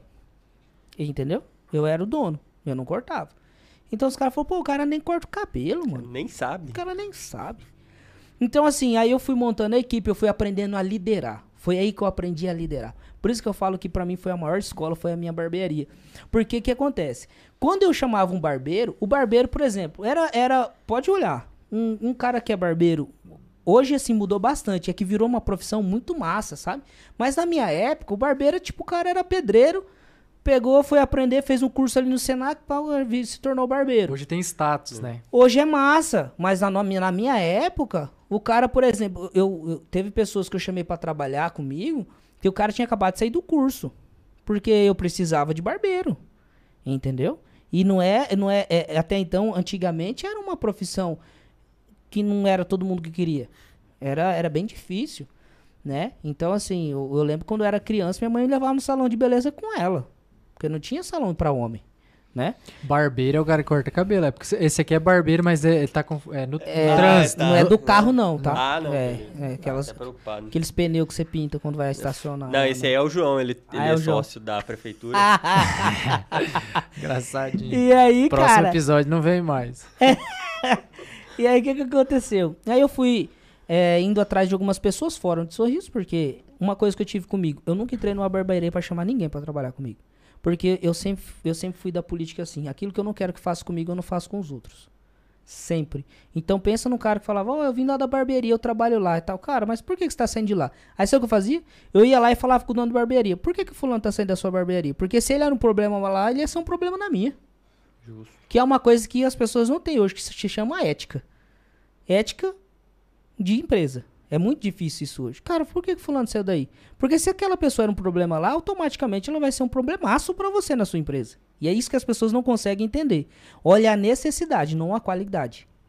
Né? Então, na necessidade, eu aprendi uma coisa muito interessante com, com, até com o meu pastor. Ele fala: não faça nada nem por, pre, não, nem por pressão e nem por necessidade. Porque na hora da pressão você vai fazer de qualquer jeito, na necessidade você vai pegar qualquer coisa. E eu falei, cara, verdade. Então, assim, pensa num cara que teve desafios e passou pressão direto. Cara, eu, eu trouxe um cara, por exemplo, de Santa Catarina. O cara ficou um mês, aluguei ca a casa pro cara, eu fui o fiador. O cara anoiteceu e não amanheceu num dia. Caralho. Vendeu cama que eu tinha dado para ele, fogão, Caramba, velho. Mano, eu já passei cada coisa. Tipo assim, de você olhar e falar assim, pô, bicho, eu ajudei o cara. Trouxe um cara uma vez de Campo Grande. O cara falou assim: Cara, eu sei que você me trouxe, que você me ajudou depois de um ano e pouco tra trabalhando comigo, com casa, morando numa casa que tinha elevador, um apartamento, elevador. Nossa. Cara, top, top. De você olhar e falar assim, cara ganhando por semana três pau. Barbeiro. Barbeiro. E o cara falar assim, cara, você me trouxe, foi massa. É amigo de infância, tá? Foi massa, tá? Mas é, eu, eu, eu, agradeço você, mas eu não sou obrigado a ficar com você a vida inteira. Na minha cara. Falei, mas como assim, cara? Não tá tudo bem? O cara que ia jogar a bola comigo e tal, pra cima e pra baixo. É, mas é, eu quero sair. Não, mano, pode ir, de boa, tranquilo. E aí saiu, tipo, nem tá hoje não mais na cidade, né? Porque eu era um pai, porque eu sempre fui muito amigo dos meus barbeiros, sempre mesmo, assim, tipo, cara, eu já fui fazer mudança com um, falei, cara, não tem caminhão, fia no meu carro, vamos fazer essa mudança. Então eu sempre fui muito intenso nas minhas amizades, na minha, no meu, na minha maneira de lidar, porque, cara, tudo que eu quero que façam comigo, eu faço com as pessoas. Então eu, eu- sei a, a, a, a, importância Aham. disso. Pode falar. Não, depois eu vou deixar meu currículo aí, cara. Não, claro. Cara, meu- é verdade. Vou deixar meu currículo. Ué, por exemplo, é, o- o- eles cortavam, é, eles cortavam por dia seis, sete pessoas por dia. É muita gente, mano. A 90 reais. É muita gente. Entendeu? Por quê? Porque a barbearia era num ponto estratégico da, da- do shopping. Era bem na, na, entrada, na saída da escada. Então não, todo mundo que saía do shopping passava na frente da escada. Entendeu? Mas eu acho que você acabou meio que revolucionou um pouco esse ramo de barbearia aqui em Sorriso, assim. Sim. Eu imagino. Porque, tipo, igual você falou, hoje, é, antes o cara tinha vergonha de falar que cortava cabelo e tal. Hoje é, é meio que tem um status, assim, ah, eu sou, sou barbeiro, eu, é, eu trabalho com, sei Até lá. como, como ele falou, no- quando chegou, ele viu uma necessidade, tinha poucas barbearias, né? Então ele viu, além de uma oportunidade de negócio, você trouxe um, um conceito também. Foi, foi. Na e, tipo, tem época- cara que tem um baita negócio e não suga aquilo, né? É, Tipo, é. o cara pode vender uma bebida, pode vender um creme, um negócio pra barba, e o cara só corta, só corta, corta. entendeu? É, O João mesmo ficou, acho que 15 anos sem ir pra uma barbearia, né? Nossa, eu tava... Agora, agora, esses tempos, a, a patroa dele falou... Não, "Ó, se a barbearia dependesse dele, ele tava Tava- pobre, o barbeiro, tava- né? Tava falou. lascado, cara. E ele corta ainda com, com o seu João lá, que, que cortou do pai, do vô. Eu pago, eu pago 16 reais no, no corte. e ele ainda pede desconto, vai pra 10. Que isso, cara. Então foi isso, sabe? Eu lembro que é, a gente, na época, eu, eu, eu inaugurei no mesmo dia que foi, inaugurou a, a 163, na época, não sei se vocês lembram. Então, assim, foi, foram duas barbearias que, que lá na época foi bem. Aumentou a régua demais, sabe? Aí depois a- as barbearias começaram a subir a régua porque a gente subiu muito, assim, sabe? Tipo, na minha, o lançamento da minha barbearia veio o Mariano. Pô, lá no shopping, parou o shopping. Entendeu? Então, assim, eu lembro até hoje, cara, foi, foi, foi, foi surreal, foi bem legal, assim, sabe? Foi, S- SBT foi, fez cobertura. Então foi algo muito novo pra Sorriso, assim, foi muito legal. E assim, se falar, Bruno, mas você fechou a barbearia, é, por quê? Porque, cara, eu canalizei forças naquilo que me dava retorno de investimento. E então eu montei outra empresa, fui ajudar minha, minha, minha esposa na empresa dela também. E aí eu comecei a canalizar naquilo que dava ROI, retorno de investimento e fui. Então, assim, mas foi uma experiência muito boa, né? Até me perguntaram na caixinha de perguntas, falou assim, ah, pô, você voltaria com a barbearia? Eu falei, cara, nunca diga nunca. Mas foi um período muito difícil de você lidar com pessoas com a mentalidade eh, de escassez, com a mentalidade de, eh, de inferioridade, complexo de inferioridade. Porque geralmente o cara assim, quando o cara é um bar, o cara é barbeiro, o cara não fala, não corda assim, falando, cara, você rico, milionário. Não, o cara ele se ele se ele estaciona, e ele fala, não, eu vou cortar meu cabelo, e tal. Geralmente quem pensa um pouco fora da caixa se torna dono. E é duro quando o cara tá naquela profissão por falta de opção, né? É, do... Porque uma coisa é quando ele escolheu, ah, eu escolhi ser e você é o melhor. Quem Agora, escolhe ser se torna seu Elias. cair de paraquedas, né? Seu Elias é um grande empresário, né? No ramo de, de, de barbearia. Porque ele sempre pensou fora da caixa, né? Ele sempre foi um cara que não só pensou no corte, mas ele pensou na. Não no, no, no, no, no preço, mas no valor e no contexto de atender alguém. Então, assim, ele revolucionou o mundo dos barbeiros no Brasil inteiro. Então, ele, ele, ele que trouxe, por exemplo, uma vestimenta massa, roupinha social. Ele é da onde? Ele é, Ele ele é de BH. BH. É. Então, assim, geralmente barbeiro, você chegava lá, é, graxa no dedo, não tava nem aí. O cara tá de shorts, É, chinelo. então, assim, ele chegou, pá, colocou a panagem na galera, uma roupinha, pá. Então, assim, barbeiro é, que aumentou o ticket, né? Então, por exemplo, você cortava, o cabelo era 5, 7 reais. Então, hoje você entra numa barbearia, você morre em 40 reais. Mínimo, né? Então, assim, pô, mudou o jogo. Cara, mas e é muito legal, tipo, eu ia numa barbearia e o cara colocar, eu não sei como que chama aquele negócio que põe no pescoço e depois coloca. Gola higiênica.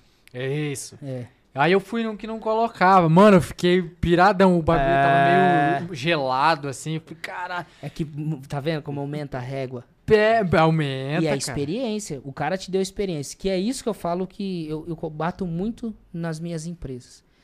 A experiência.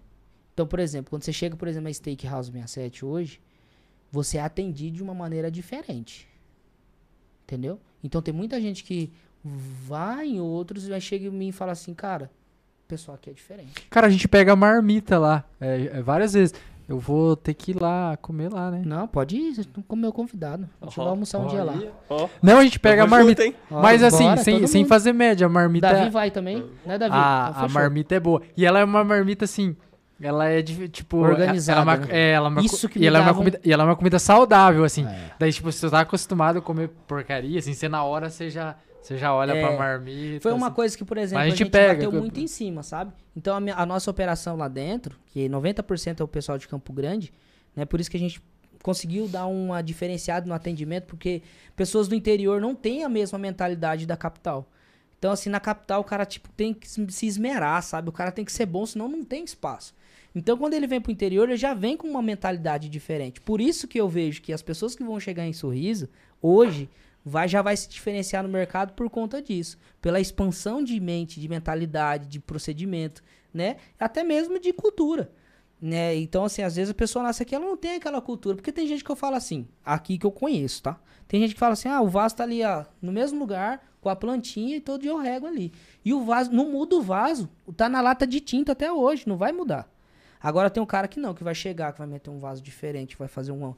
Uma né, Você tá entendendo? É diferente. Mas os dois, vai ali, a planta vai crescer, mas cada um tem uma ótica diferente. Então eu falo assim, que dentro da Steakhouse a gente trouxe eh, essas pessoas de fora, não porque a gente não, não acredita em sorriso, não, pelo contrário, nós acreditamos e fomentamos e queremos que se desenvolva. Então, assim, quando você sobe a régua de uma operação, os outros falam assim, a gente tem que melhorar. Então, quando a, a concorrência, ela não é pra. é, ela não é ruim, ela é boa. Por quê? Sim. Porque ela faz você se mover. Né? Entende- tá entendendo? Uhum. Igual você falou da sua empresa agora que tá, tá trazendo uma, uma- um, O efeito um, mármore. Um efeito mar... Então, pô, que que- o que, que você tá querendo fazer? Para aí, eu tô querendo ser diferente. Então, o que, que é diferente? É fazer um, um, um negócio que vai ser diferente para a cidade e não vou ser comum. Eu vou, ser, eu vou sair da, da, da média das pessoas. E é muito louco isso, Bruno. É muito tipo, doido. Eu, pintura, eu, eu, eu, tipo, é, eu sempre olhei, pô, é, é tinta, velho. Pega um baldinho de tinta e passa ali. Daí, quando eu, eu- o André abriu a loja dele ali, aí eu, pô, tô sempre ali, né, cara? Ele já não, aguenta, André. já não aguenta mais. E daí, tipo, eu comecei a ver que é um nicho, mano. É, É algo nicho. louco. É Tem um mon- Os caras ficam lixando e, tipo, É um processo. é, agrega cara. valor, mano. É, tipo, ah, o- você tem um cantinho na tua casa que você ama e o cara vai lá e faz algo top. Ah. É, a- tem aquela pirâmide Maslow lá, é, no- já saiu das necessidades, mas o cara já tá lá no, no bem-estar, né? No- sim. no- tipo, Muito bom. É top, É cara. top demais. Então, quando a gente é, trouxe nessa operação, né, igual por exemplo da Steak, a gente pô, aumentou demais a régua. Então, foi muito legal. E eu vejo hoje a, a- galera indo lá, falando da experiência. Mano, tem gente que me manda mensagem, falou, cara, o fulano, tipo assim, um funcionário, um cara assim, alto, cara, ele é muito educado. E, tipo, eu recebo direto esse tipo de mensagem. Tipo, é uma coisa que a gente teria que nem receber, porque teria que ser normal isso. Pô, isso teria que ser normal, você chegar num lugar e ser bem atendido. Tipo, eu já fui em um lugar aqui que você fala, não, tem ali, ó. Ali é, é, é G ali, ó. Pega ali. Tipo assim, cara, a pessoa não levantou, não pegou, falou assim, cara, o que, que você é? Qual que é a cor? Qual que é o seu agrado? Então, por isso que eu falo que quem se diferencia hoje um pouquinho a mais no mercado já, já se torna disruptivo. Já se torna uma pessoa é, de referência. Então, não é difícil ser referência. Difícil é querer sair da zona de conforto. É, então, é isso é difícil. Então, assim, hoje, é, todo mundo fala assim, ah, sorriso, tudo que planta dá. Nem tudo. Tem gente que chegou, Não rega pra ver, né? Não rega pra não ver. aguentou. Porque aqui tem um processo, aqui você tem que ser certo. Por isso que a Bíblia fala sobre vale mais um bom nome do que ouro e prata. Então, assim, o que, que é um bom nome? É um bom nome. Então você vai chegar no lugar, as pessoas vão falar do seu nome. Entendeu? Tem pessoas que têm dinheiro e não têm bom nome. A, a- a porta fecha, irmão. Na hora. Ah, mas fulano é, é- é- tem dinheiro, mas ele demora pra pagar e tal. Então tem toda essa questão. Aí quando você fala, não, fulaninho, cara, o cara é trabalhador, velho. O cara ali, por exemplo, eu lavo meu carro e tal, chegou pedir um favor, vou fazer, porque esse cara é justo. Então, assim, cara, é, é- isso é muito sério. Então, eu, eu acredito que Sorriso tá passando por esse processo de transição do amador para o profissional. Então, assim, hoje, hoje, quem decidir sair um pouquinho da caixa vai crescer de uma maneira muito disruptiva aqui em Sorriso. Certeza. Eu Top. vejo isso. Legal. É, eu acho que Legal. eu acho que tem muito mercado, né? Mas lógico que não é só abrir uma empresa, né, cara? Tem, é. to, tem toda uma gestão. Abrir é fácil. to- É. Ó, abrir um CNPJ é a coisa mais fácil do mundo. Dar a manutenção no CNPJ é difícil. Então, assim, ainda mais que hoje a, a- a era da internet está falando assim: todo mundo pode ser empresário. Todo mundo pode ser empreendedor. E não é verdade. Quantas pessoas que eu conheço que tentaram empreender algo não conseguiram e hoje está com depressão porque não conseguiu virar? Quantas pessoas que eu acho que eu vejo e conheço que, que não consegue sair do lugar depois que abriu a empresa? Porque, cara, sabe o que acontece? Eu, eu cara, presta atenção. Esse microfone tá saindo a voz aqui, não tá? Tá, tá massa aqui o Tá podcast, massa. não tá? Mas quem que tá segurando esse microfone? O suporte, velho. O suporte, ele é mais importante do que o microfone. Porque se o suporte não tivesse aqui, o microfone não ia estar aqui na minha boca. Ia dar uma diferença de som, porque eu ia ficar com o microfone assim, não ia subir, porque o braço não ia aguentar. Sim. Então o que, que eu quero ensinar com, esse, com essa analogia? Que as pessoas têm um problema de ser suporte. Eles acham que ser suporte é ser. é, estar numa posição inferior. E é mentira. Às vezes o suporte é muito mais importante do, do que o microfone. Exatamente. Mas as entendendo? pessoas só enxergam o microfone. Todo mundo quer o microfone, todo mundo quer o palco, todo mundo quer o holoforte. Mas as pessoas não entenderam que tem alguns que nasceram para ser suporte. E não vai conseguir suportar ser o microfone. Tá entendendo? Tô pegando a visão. Caralho. Essa é a maior dor hoje. O que é mais importante? Ser o microfone ou o suporte? Aí a pessoa vai ter inteligência para ser, pra ser microfone? É isso que eu falo. Que hoje, a maior dificuldade hoje, no, em qualquer ramo, em qualquer coisa que você vai fazer, que as pessoas têm problema de ser suporte, e a internet tá falando que todo mundo pode ser o microfone. Cara, e essa pira é, é louca, né? Tipo assim, é, ne- nem todo mundo tem o, o dom pra ser o patrão, o, o, empre- o empreende- o empreendedor, o empregador. E, tá não- tudo e bem, é né? errado. E tá tudo bem. se, Tudo bem. se ela é feliz assim, se ela... ela. vai ser saudável assim, ela vai crescer assim, ela vai trazer, pô, alimento pra sua família assim, ela vai ser um, cara, ela vai ser leve assim, sendo sendo assim. Não é verdade? Então eu falo assim que hoje a maior dor de todos, sem exceção, é essa. É, é as pessoas não entenderem o processo e a importância de ser suporte. Cara, isso é muito sério. Ent- Então isso eu encontro uma dificuldade no, de ser hoje um empresário que tenho várias empresas. Entendeu? Pro- o problema é que tem muito charlatão na internet, né? E daí quem não tem um, um mínimo de, De conhecimento. de conhecimento pra discernir. Tipo assim, você vê. Tem até uns rios rolando aí do, daqui, de um cara, eu esqueci o nome dele.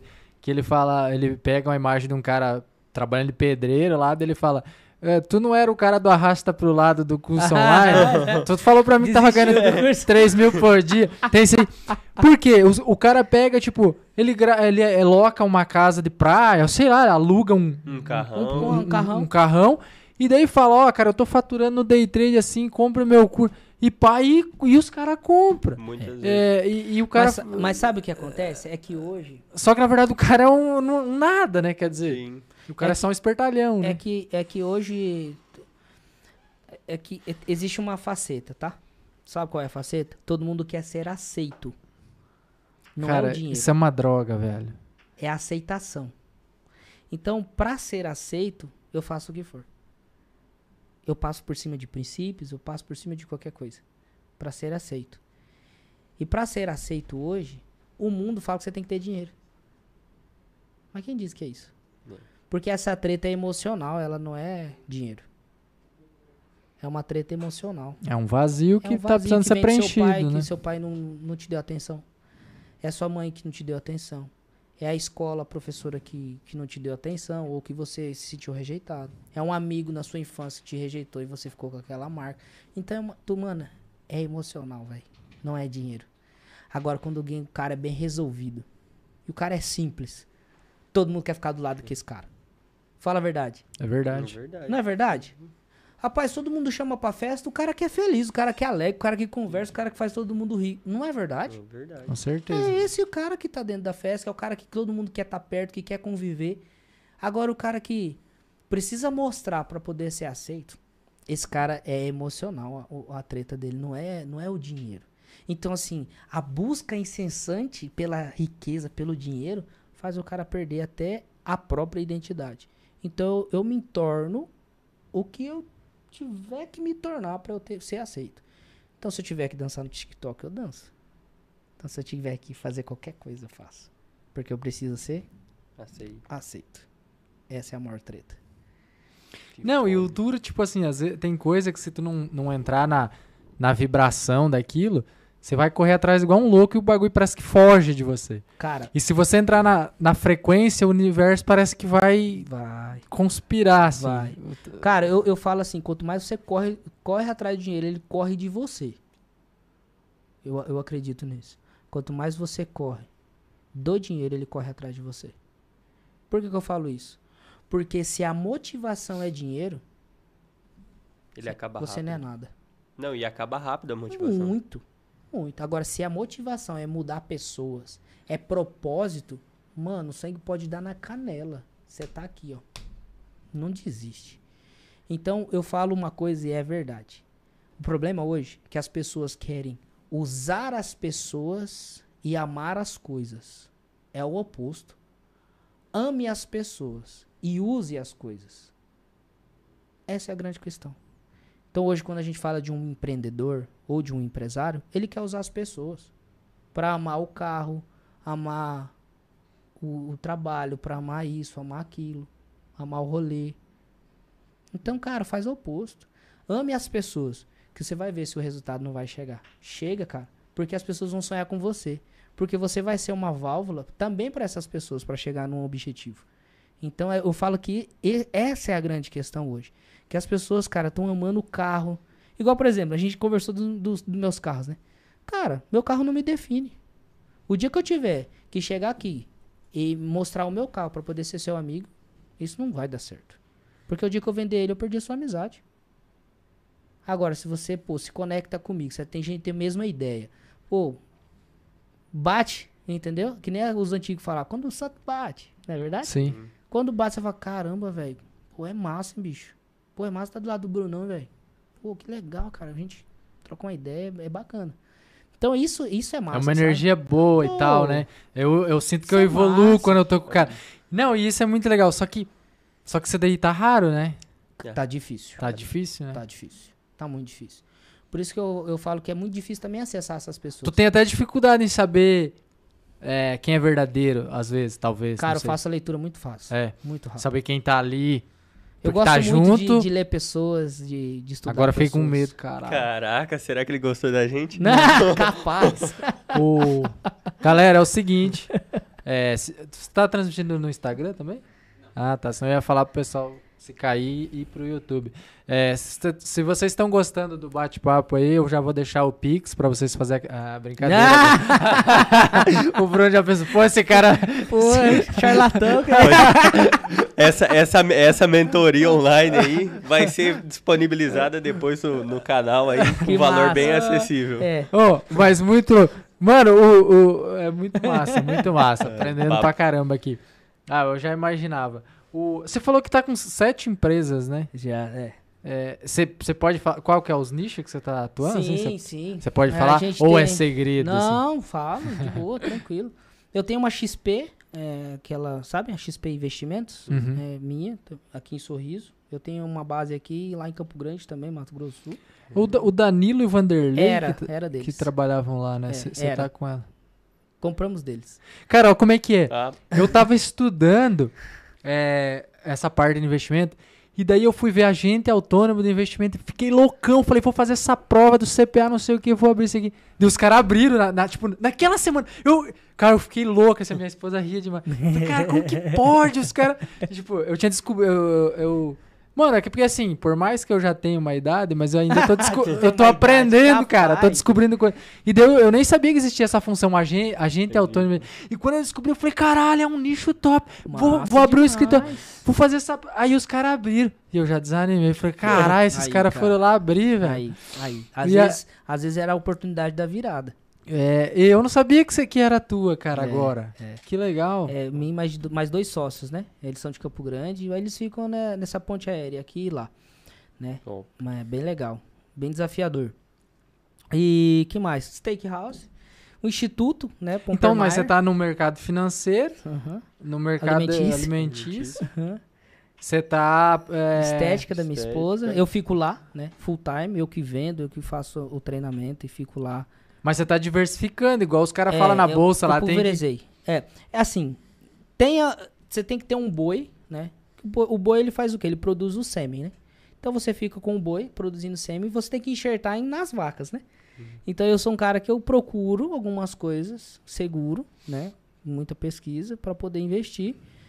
É, para poder tem, tem coisas que é a longo prazo, o, o, o, o ROI, né? Que é o retorno de investimento, tem coisas que é a curto prazo. Mas eu, eu sempre procuro coisas a longo prazo, né? Pra, pra mim, eu, eu vejo como um- um- com mais benefício a longo prazo, tá? É, então eu tenho é, a Stake, o Instituto Pompermeier, que é da minha esposa, né? E eu fico lá, amo, aprendi a vender lá. Depois da barbearia, né, que eu empreendi, minha esposa falou, essa aqui eu preciso contar pra vocês. Ela falou assim, cara, preciso de sua ajuda. Eu falei assim, quê? Eu não sei nem vender, não sei nada. Ela falou, não, não só vender, mas eu preciso que, que gerencie, que faça tudo.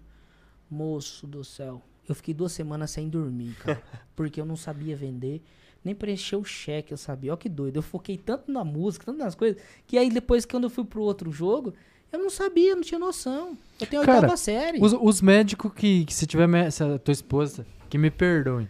Eu trabalhei com médico. Cara, eu sou, eu sou, eu não atuo, mas eu já eu sou enfermeiro. Legal, eu que tenho essa massa. formação. Pô, E aí- top. Eu já trabalhei com médico. Sim, sim. E eu tenho uma opinião, tipo, 90% dos médicos, me perdoem, não entendem nada de gestão. É muito difícil. O médico, ele foca na técnica. Não, não é que ele foca, que ele estudou sempre isso. É, e não aí- tinha essa matéria na faculdade. Tipo, não o, tem, né? o- não tem. o meu patrão mesmo, porque eu, é eu- errado, que eu né? tive que era médico, a empresa dele tava abandonada, cara. E, e mas tipo, na parte dele, beleza, mas assim, mas tem toda uma, uma Sim, estrutura, né, cara? Sim, sim. E tipo, eu imagino, talvez ela tava tão focada em atender e fazer congresso e se, se especializar e melhorar. Tá, mas e todo o contexto ali? Foram Você pegou a batata quente é, ali. foi- foram treinados pra isso. Mas assim, é, por incrível que pareça, foi por causa da minha esposa que foi a virada. Eu até recebi uma pergunta aqui no, no, no- no meu direct, eu vou até responder com, com, Show. com essa história. Aham. Uma pessoa perguntou qual foi a virada sua para o empreendedorismo? Minha esposa. Então ela, por exemplo, depois que ela fez isso, cara, eu fui tomada de uma responsabilidade que eu nunca tomei antes. Então, assim, eu, é aquela coisa, parece que eu me vesti daquilo, sabe? Cara, cara, peraí. Se der errado, a culpa é minha. Imagina, cara. Pô, caiu uma empresa na sua mão. Pum, se der errado, sua culpa. Como que você vai.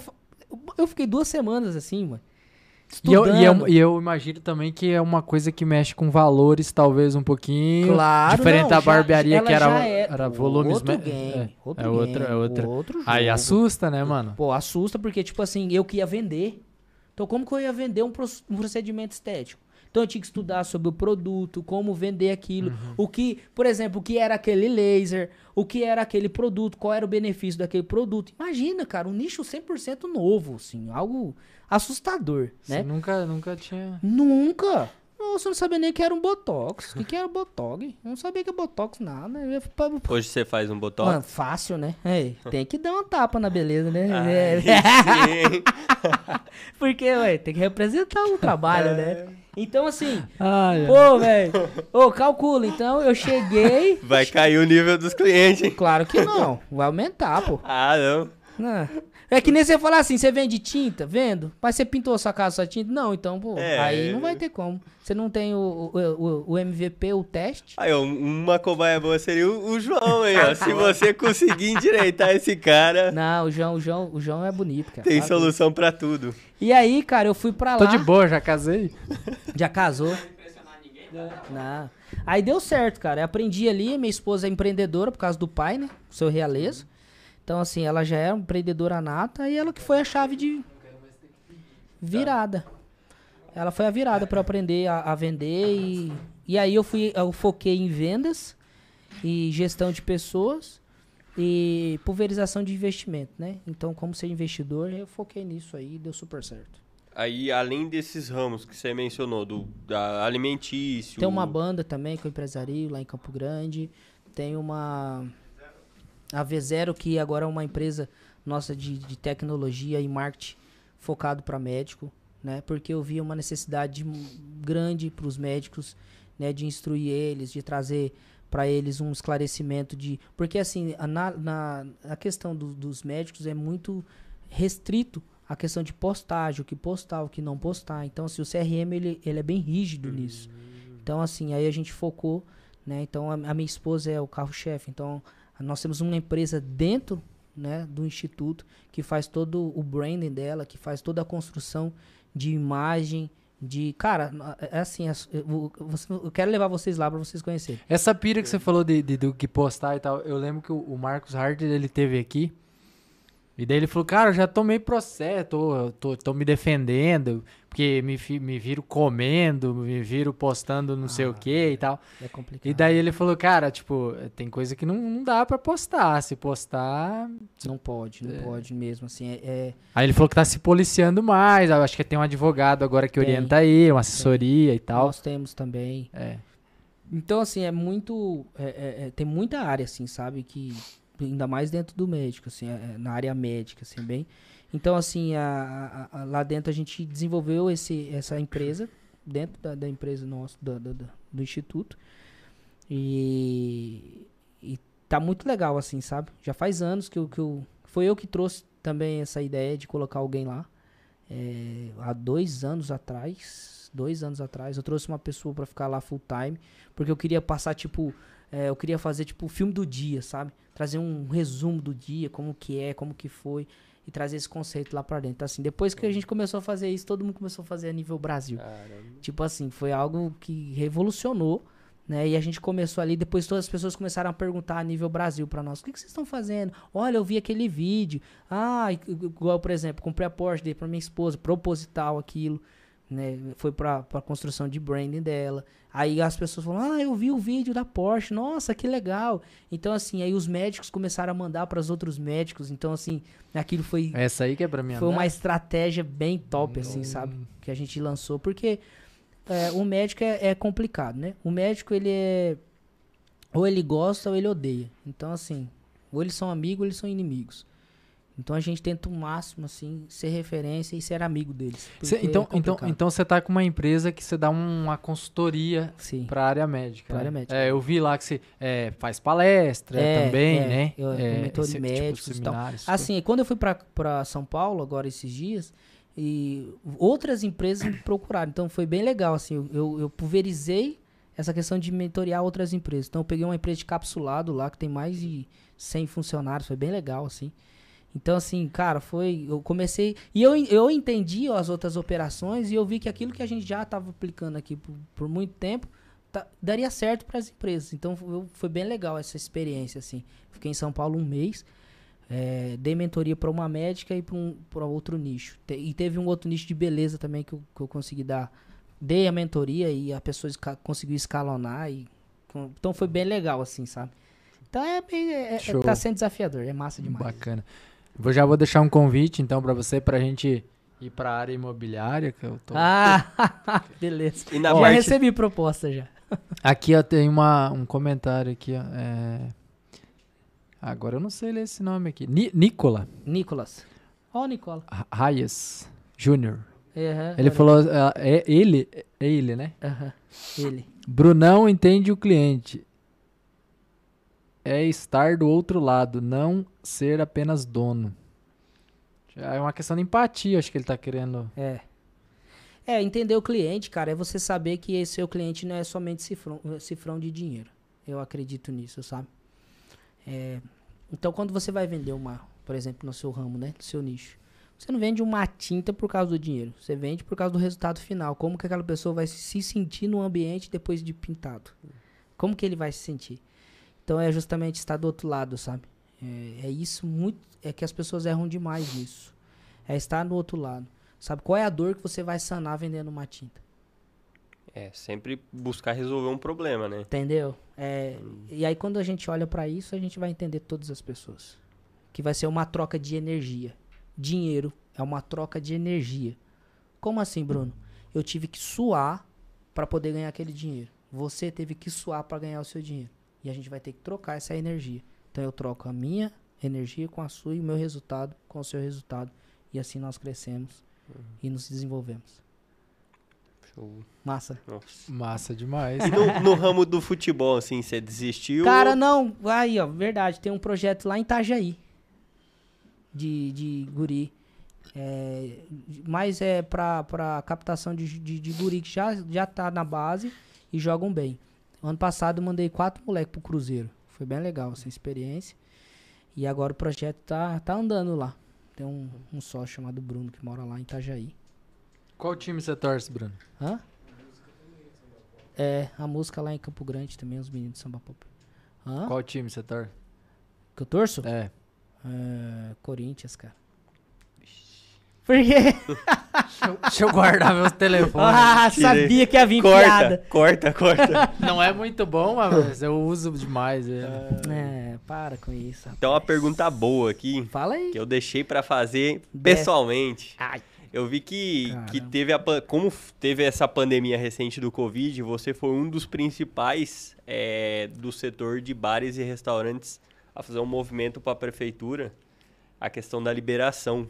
Queria que você, que você falasse um pouco disso, que eu achei muito... Não vi muitos fazendo. É, eu acredito que não sei se você foi o único. Não. Não, a, a- a gente teve outros parceiros também. Foi o, o, o Diogo do Viracopo também fez esse. A gente se uniu bastante nessa época. Cara, pra nós foi, foi muito difícil, cara.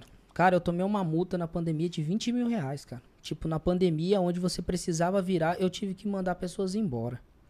Tipo, e eu segurei no máximo as pessoas. Eu, eu mandei, assim, pessoas que, tipo, da- do salão, porque eu não, não, não tinha cliente, estava fechado. Aí teve é, épocas que ia até 7 horas da noite, podia abrir, aí tinha que fechar. Aí 5 horas, aí só almoço. Foi muito, foi muito dolorido, sabe? Pra nós, assim. E eu não tinha nenhum ano de steak. Eu tinha acabado de lançar steak e veio a pandemia.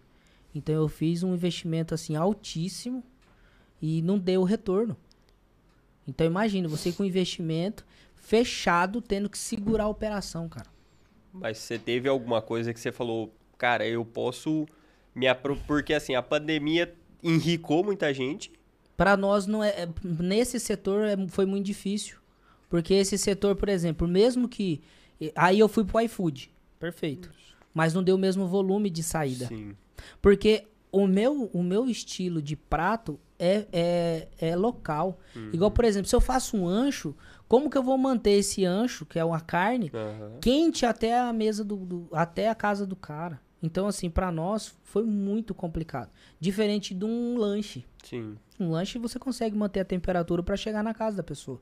O negócio é um arroz birubiru, uma coisa. Então, assim, é, eu fiquei engessado e a gente só conseguia, tipo, na qualidade, eu falei, não vende prato, só vai vender lanche. Porque eu não. Eu quero a experiência, eu não quero vender por vender. E aí a gente pegou e segurou a operação. E aí eu fui, fui pra cima, cara. Aí fui, na, fui no governo, falei com o Diogo, foi um parceiraço, o Diogo, vereador, Krieger da gente, não tô fazendo política aqui, tá, gente? Mas é, foi um cara que ajudou a gente demais, assim, nessa questão de, de pegar e de, e, de ser um intermediador, né, com o Ari, de levar. Mas a questão que até o Ari foi difícil pra ele, porque vinha lá do, de Cuiabá, né, cara? Então foi do governo, então assim, foi uma coisa que o Ari brigou demais. Então, assim, agradeço demais a, a, a- predisposição deles de ir pra cima. Tipo, bater defesa, descer pra Cuiabá. Cara, foi bem. Foi desafiador. Mas pra nós, assim, cara, a gente foi pra cima. Eu não. Tem nego que depois até falou assim, pô, senti que ir pra política e tal. E era uma cara, tensão, né, mano? De uma, de uma hora pra outra descia um decreto já, Não, e já mudava Fechava, tudo. abria. Eu fui fazer, tipo, alguns eventos, igual, por exemplo, eu fiz a feijoada, este- é, Feiju 67, foi uma feijoada que a gente fez na pandemia. Cara, eu fiz a feijoada pra poder pagar a conta. O cara chegou lá e chegou, não. Tem acima do, de pessoas, toma aqui. A multinha de 10 mil reais. Pô, cara, como assim, cara? A gente tá tentando fazer virar o um negócio. Tá, não interessa. Tô fazendo o meu trabalho. Beleza. Até onde, né? Que a gente vai olhar pro. É que é, é, nessa pandemia foi algo muito doido. É, só os fortes permaneceram. Porque é, a gente olhou para um, pra um contexto de saúde, pro caos né, da saúde, mas de pouca compreensão e de saber o outro lado, né? Acho que teve uma falha muito grande, cara, né, da parte dos, das autoridades políticas para, para, para, para com as pessoas que, que, que são empresários, né, e que tem portas abertas, igual restaurantes, bares, enfim. Pô, São Paulo, dois anos, irmão. Mas você teve que se reinventar, então, nesse se período. Se reinventar. Se reinventar. Foi onde que você passou a fazer lanche? Foi pro iFood? A sua proposta inicial era essa, ter o lanche? Não, eu ia segurar mais de um ano pra, pra ir pro iFood. Eu tive que abrir o iFood na, na, na primeira semana. Porque assim, o, os outros setores até então ficou fechado uma, uma semana, lembra? Sim. Que tipo, farmácia, algumas lojas foi uma semana. E, e as pessoas entravam com máscara e tal, tinha toda aquela restrição. Mas o ramo alimentício fechou tudo. E foi mais de uma semana. Foi meses. Entendeu? Uhum. E tipo assim. E, é, alimentício e eventos, acho que é o que mais. Foi. Fotógrafo, filmar. Foi, é, foi, enfim, foi. Cerimoniais. Foi difícil. Esses caras também. Foi muito difícil. E eu tinha feito uma ação quando eu abri a, a, a, o restaurante que, que a cada 10 refeições eu dava. Lembra? Vocês chegaram Sim. a ver? Eu até foi. Você deu uma entrevista na Jovem Pan, dei, deu? na Jovem Pan. Você foi. O Paulo Matias. Ah, eu, eu, eu ouvi. Uhum. Amigo meu, a gente conversou bastante. Isso foi um grande apoiador também aqui do, das ideias pra cá, enfim. Cara, a gente permaneceu, velho. Só os fortes permaneceram. Aí, eu acho, aí isso que eu falo que é a importância de pulverizar investimento. Porque às vezes um fecha, o outro continua, né, dando uma pingando. Então Cara, é mas eu, eu acho muito interessante essa, essa pira. É que o empreendedor, ele. Uma hora ele faz nota, daqui a pouco ele faz vendas, daqui a pouco ele emite boleto, ele faz. Ele é muito malhável, né? Flexível. Mas eu acho interessante, igual os caras têm uma analogia que os caras falam que o, o dinossauro foi extinto e a barata vive, né? Porque ela se adaptou, né? Ela, ou seja, é, é essa, esse poder de, de flexibilidade da coisa, que igual você, você precisou fazer, que é o que te mantém muitas vezes, né? É. Não é a força bruta, né? Não. Então, a barata, ela nada, ela voa, ela escala. É, é. Ela, ela se adapta, né? De acordo com... Ó, o Davi, Davi mandando ali. Não, cara. Davi. Ele tem um microfone ali, o Davi. Né? Tem. É isso aí, eu, eu... Gostei, cara. Tem que mostrar você, velho. Nós todos interagimos aqui na... Que bom, que bom. Isso aí. Então é isso, cara. Foi desafiador, foi massa ao mesmo tempo, porque. Eu, eu, eu sei lá, eu sou meio, meio, meio diferente. Eu acredito que a resiliência vem por isso, né? Vem por você passar por tempos difíceis e você ter que se reinventar. Então, às vezes a pessoa fala, ai Deus, eu quero ser resiliente, mas não quer passar por momentos difíceis, aí não tem como, né? Não, e o massa é que, tipo assim, você buscou reinventar. Muita gente que, que via nos comércios, os caras só sabia ou reclamar do, a ah, culpa do é de fecha, alguém. Alguém, alguém tem que ser culpado, né? esperando alguma coisa do governo. E não buscou a, a solução do momento para não, não fechar as portas. Não... O digital, boom, explodiu, né? O, o Jadiel até mandou uma, um, uma pergunta aqui. O Jadiel, Ô, Jadiel, um abraço. O Jadiel, ele é suplente de vereador Uau, e legal. pré-candidato a deputado estadual. Opa, que legal. Pois você me paga aí, cara. Eu tô. É um O, ó, ele falou assim: Bruno, seria possível em Sorriso termos um planejamento de atuação do empreendedorismo nas escolas para despertar e fortalecer esse público? Cara, o Jadiel é um cara muito top. Eu, eu, pedi- eu conversei com ele, ele, ele teve aqui no estúdio. Bati um papo com ele. É, porque assim, ele, ele, é, ele, ele é pedreiro. Cara, ele tem uma história bem, bem foda, esse cara. Que massa, velho. Tipo, ele, ele veio do Maranhão e tal. E daí ele, ele trabalha de pedreiro e, e depois ele formou, dá aula à noite também. eh, Ele formou em educação física. Legal. E daí, tipo, ele, ele, ele gosta de política, se envolve. Ele fez 460 votos, eu acho. E eu sempre, eu sempre falo assim. Um- um- eu até falei isso pra um amigo meu que ele se candidatou uma vez e fez 222. Ele tava meio frustrado, esperava mais. Eu falei, cara, não é 222 votos. É 222 pessoas dizendo sim pra você num domingo. Massa. Eu, eu, cara, se eu fosse um candidato e fizesse 10 votos, cara, eu ia ficar feliz. Eu, lógico que você quer ganhar, você quer mais. Mas são 10 pessoas que olharam pra você e falaram, cara, eu acredito nesse cara.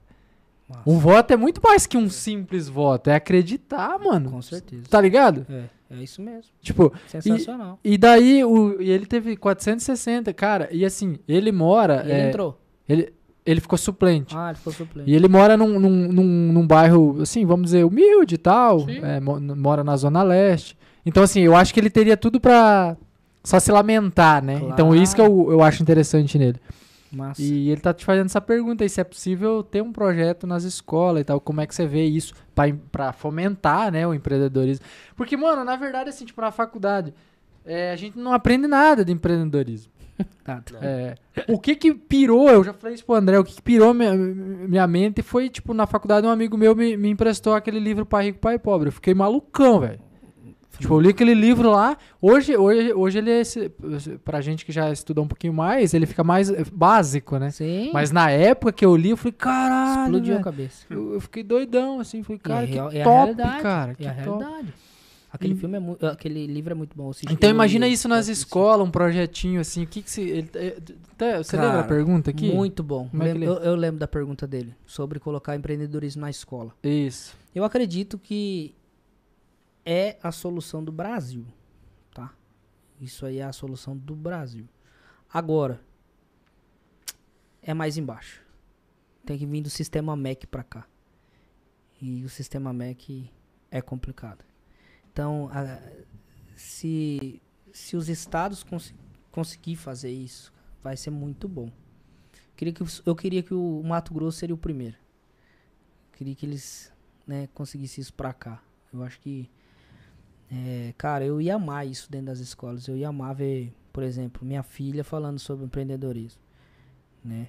Então, assim, e, e, e, e criar uma, um- essa cultura, sabe? Porque isso é uma cultura que foi, foi tirada, mas eu, mas sabe o que, que eu acho massa? Que a internet, cara, ela tá despertando isso nas pessoas. Isso é massa, velho. Esse trabalho que vocês estão fazendo aqui, vocês estão despertando isso, né? Que é as pessoas olharem o quê? Grandes histórias e poder olhar e falar assim, cara, tem um ponto de referência que eu vou eu vou pegar aqui, sabe? Tipo, às vezes o cara vai vai vai vai assistir, ouvir o podcast, ele vai falar assim, pô, cara, que legal. Pô, eu vou pegar isso aqui e vou aplicar, dá certo, cara. Olha que legal. Então eu acredito sim que é a solução é, é- é ter empre... é, a, a matéria de empreendedorismo, de gestão dentro das escolas. Educação de financeira. educação financeira. Eu, eu trocaria tudo aquilo que a gente aprende às vezes na escola, que não, você não vai servir, vai, vai servir pra nada O cateta depois. da hipotenusa. Vai A servir história. Pra nada depois. Eu carrego o motor eu não sei pra que, que eu vou usar a forma de base do motor lá na frente. É isso aí, tá vendo? Então assim, cara, eu gostei. Eu acho que alguém vai ter que se levantar aí. E eu acho legal a gente olhar pra políticos que pensam dessa maneira. Né? Por isso que a internet tá aí, para que a gente escolha muito bem. Eu, a internet foi muito bom, né? Foi muito bom hoje ter a, a- toda essa ramificação de, de pessoas tendo o microfone na boca para falar, que você consegue saber rapidamente quem presta e quem não presta. Antigamente te- tinha um veículo que era a manobra que fazia as pessoas acreditar numa mentira. Então hoje não. Hoje a internet deu voz para todo mundo. Então é tá rápido descobrir se alguém presta ou não presta. Ah. Então isso isso que eu acho massa. Então todos aqueles que estão ouvindo e vão ver esse podcast, eu acho que tem que olhar para isso, sabe? Como que esse cara é na casa dele? Como esse cara é com o filho dele, né? Como que esse cara, eu acho que isso é muito interessante. A gente pesquisar o caráter, como ele é, né? Porque às vezes as pessoas no, no, no, no ano de eleição ele se faz, né? Ele se- E, e- se e não faz adianta, eu acho que não adianta nada você prestar atenção no, só no que a pessoa fala, né? Não. Porque ela vai falar o que? Ela o vai... que você faz fala mais alto que a sua voz. É isso que a gente tem que ver, o que a pessoa faz, não o que ela fala. Falar, pode chegar aqui e falar um monte de coisa que não é verdade. Mas amanhã a pessoa vai me ver e falar assim, opa, espera aí. Não tá batendo, né? Não é verdade? Vai ser. Então, não- cara, é... E olha, viu? Um grito. então é isso. Então, Primeira vez que acontece Isso essa aí, palhaçada. Já. Mas é, é meu cachorro. Eu ele- acho que é as fãs esperando. Ah! Por isso, por, por- derrubar minha casa Ó, noite, né, cara? por isso que eu não coloco placa, nada ali, ó. Você viu que é um negócio pô, Pro escondido povo aqui. subir. Não, tem um monte de plateia aqui, tá, gente? É. Aqui tá cheio. O... o André tá querendo arrumar confusão. Não, ele tá querendo, André. Cara, é, é interessante. Eu acho que realmente as nossas escolas, nossos planos de ensino tem que ser revisto mesmo. É, Acho que não só do empreendedorismo, mas a parte de finanças também. Tudo, É, hoje tudo. a- Educação financeira. é poucos que hoje têm uma educação financeira de berço, né? Muito Hoje difícil. o, o cara, se o cara tem, o cara já, cons- já se destaca, Ele vira, né? ele, ele já consegue se virar a chave. Eu tô lendo um livro que você me pegou lendo aquele dia e, e tem uma história, como é que história é, Qual que essa? é o livro? é a- o livro o do Caio Carneiro. Tem que lendo. E aí, na escola, ele fez uma parada muito louca que eu, cara, eu falei, pô, o cara é um gênio.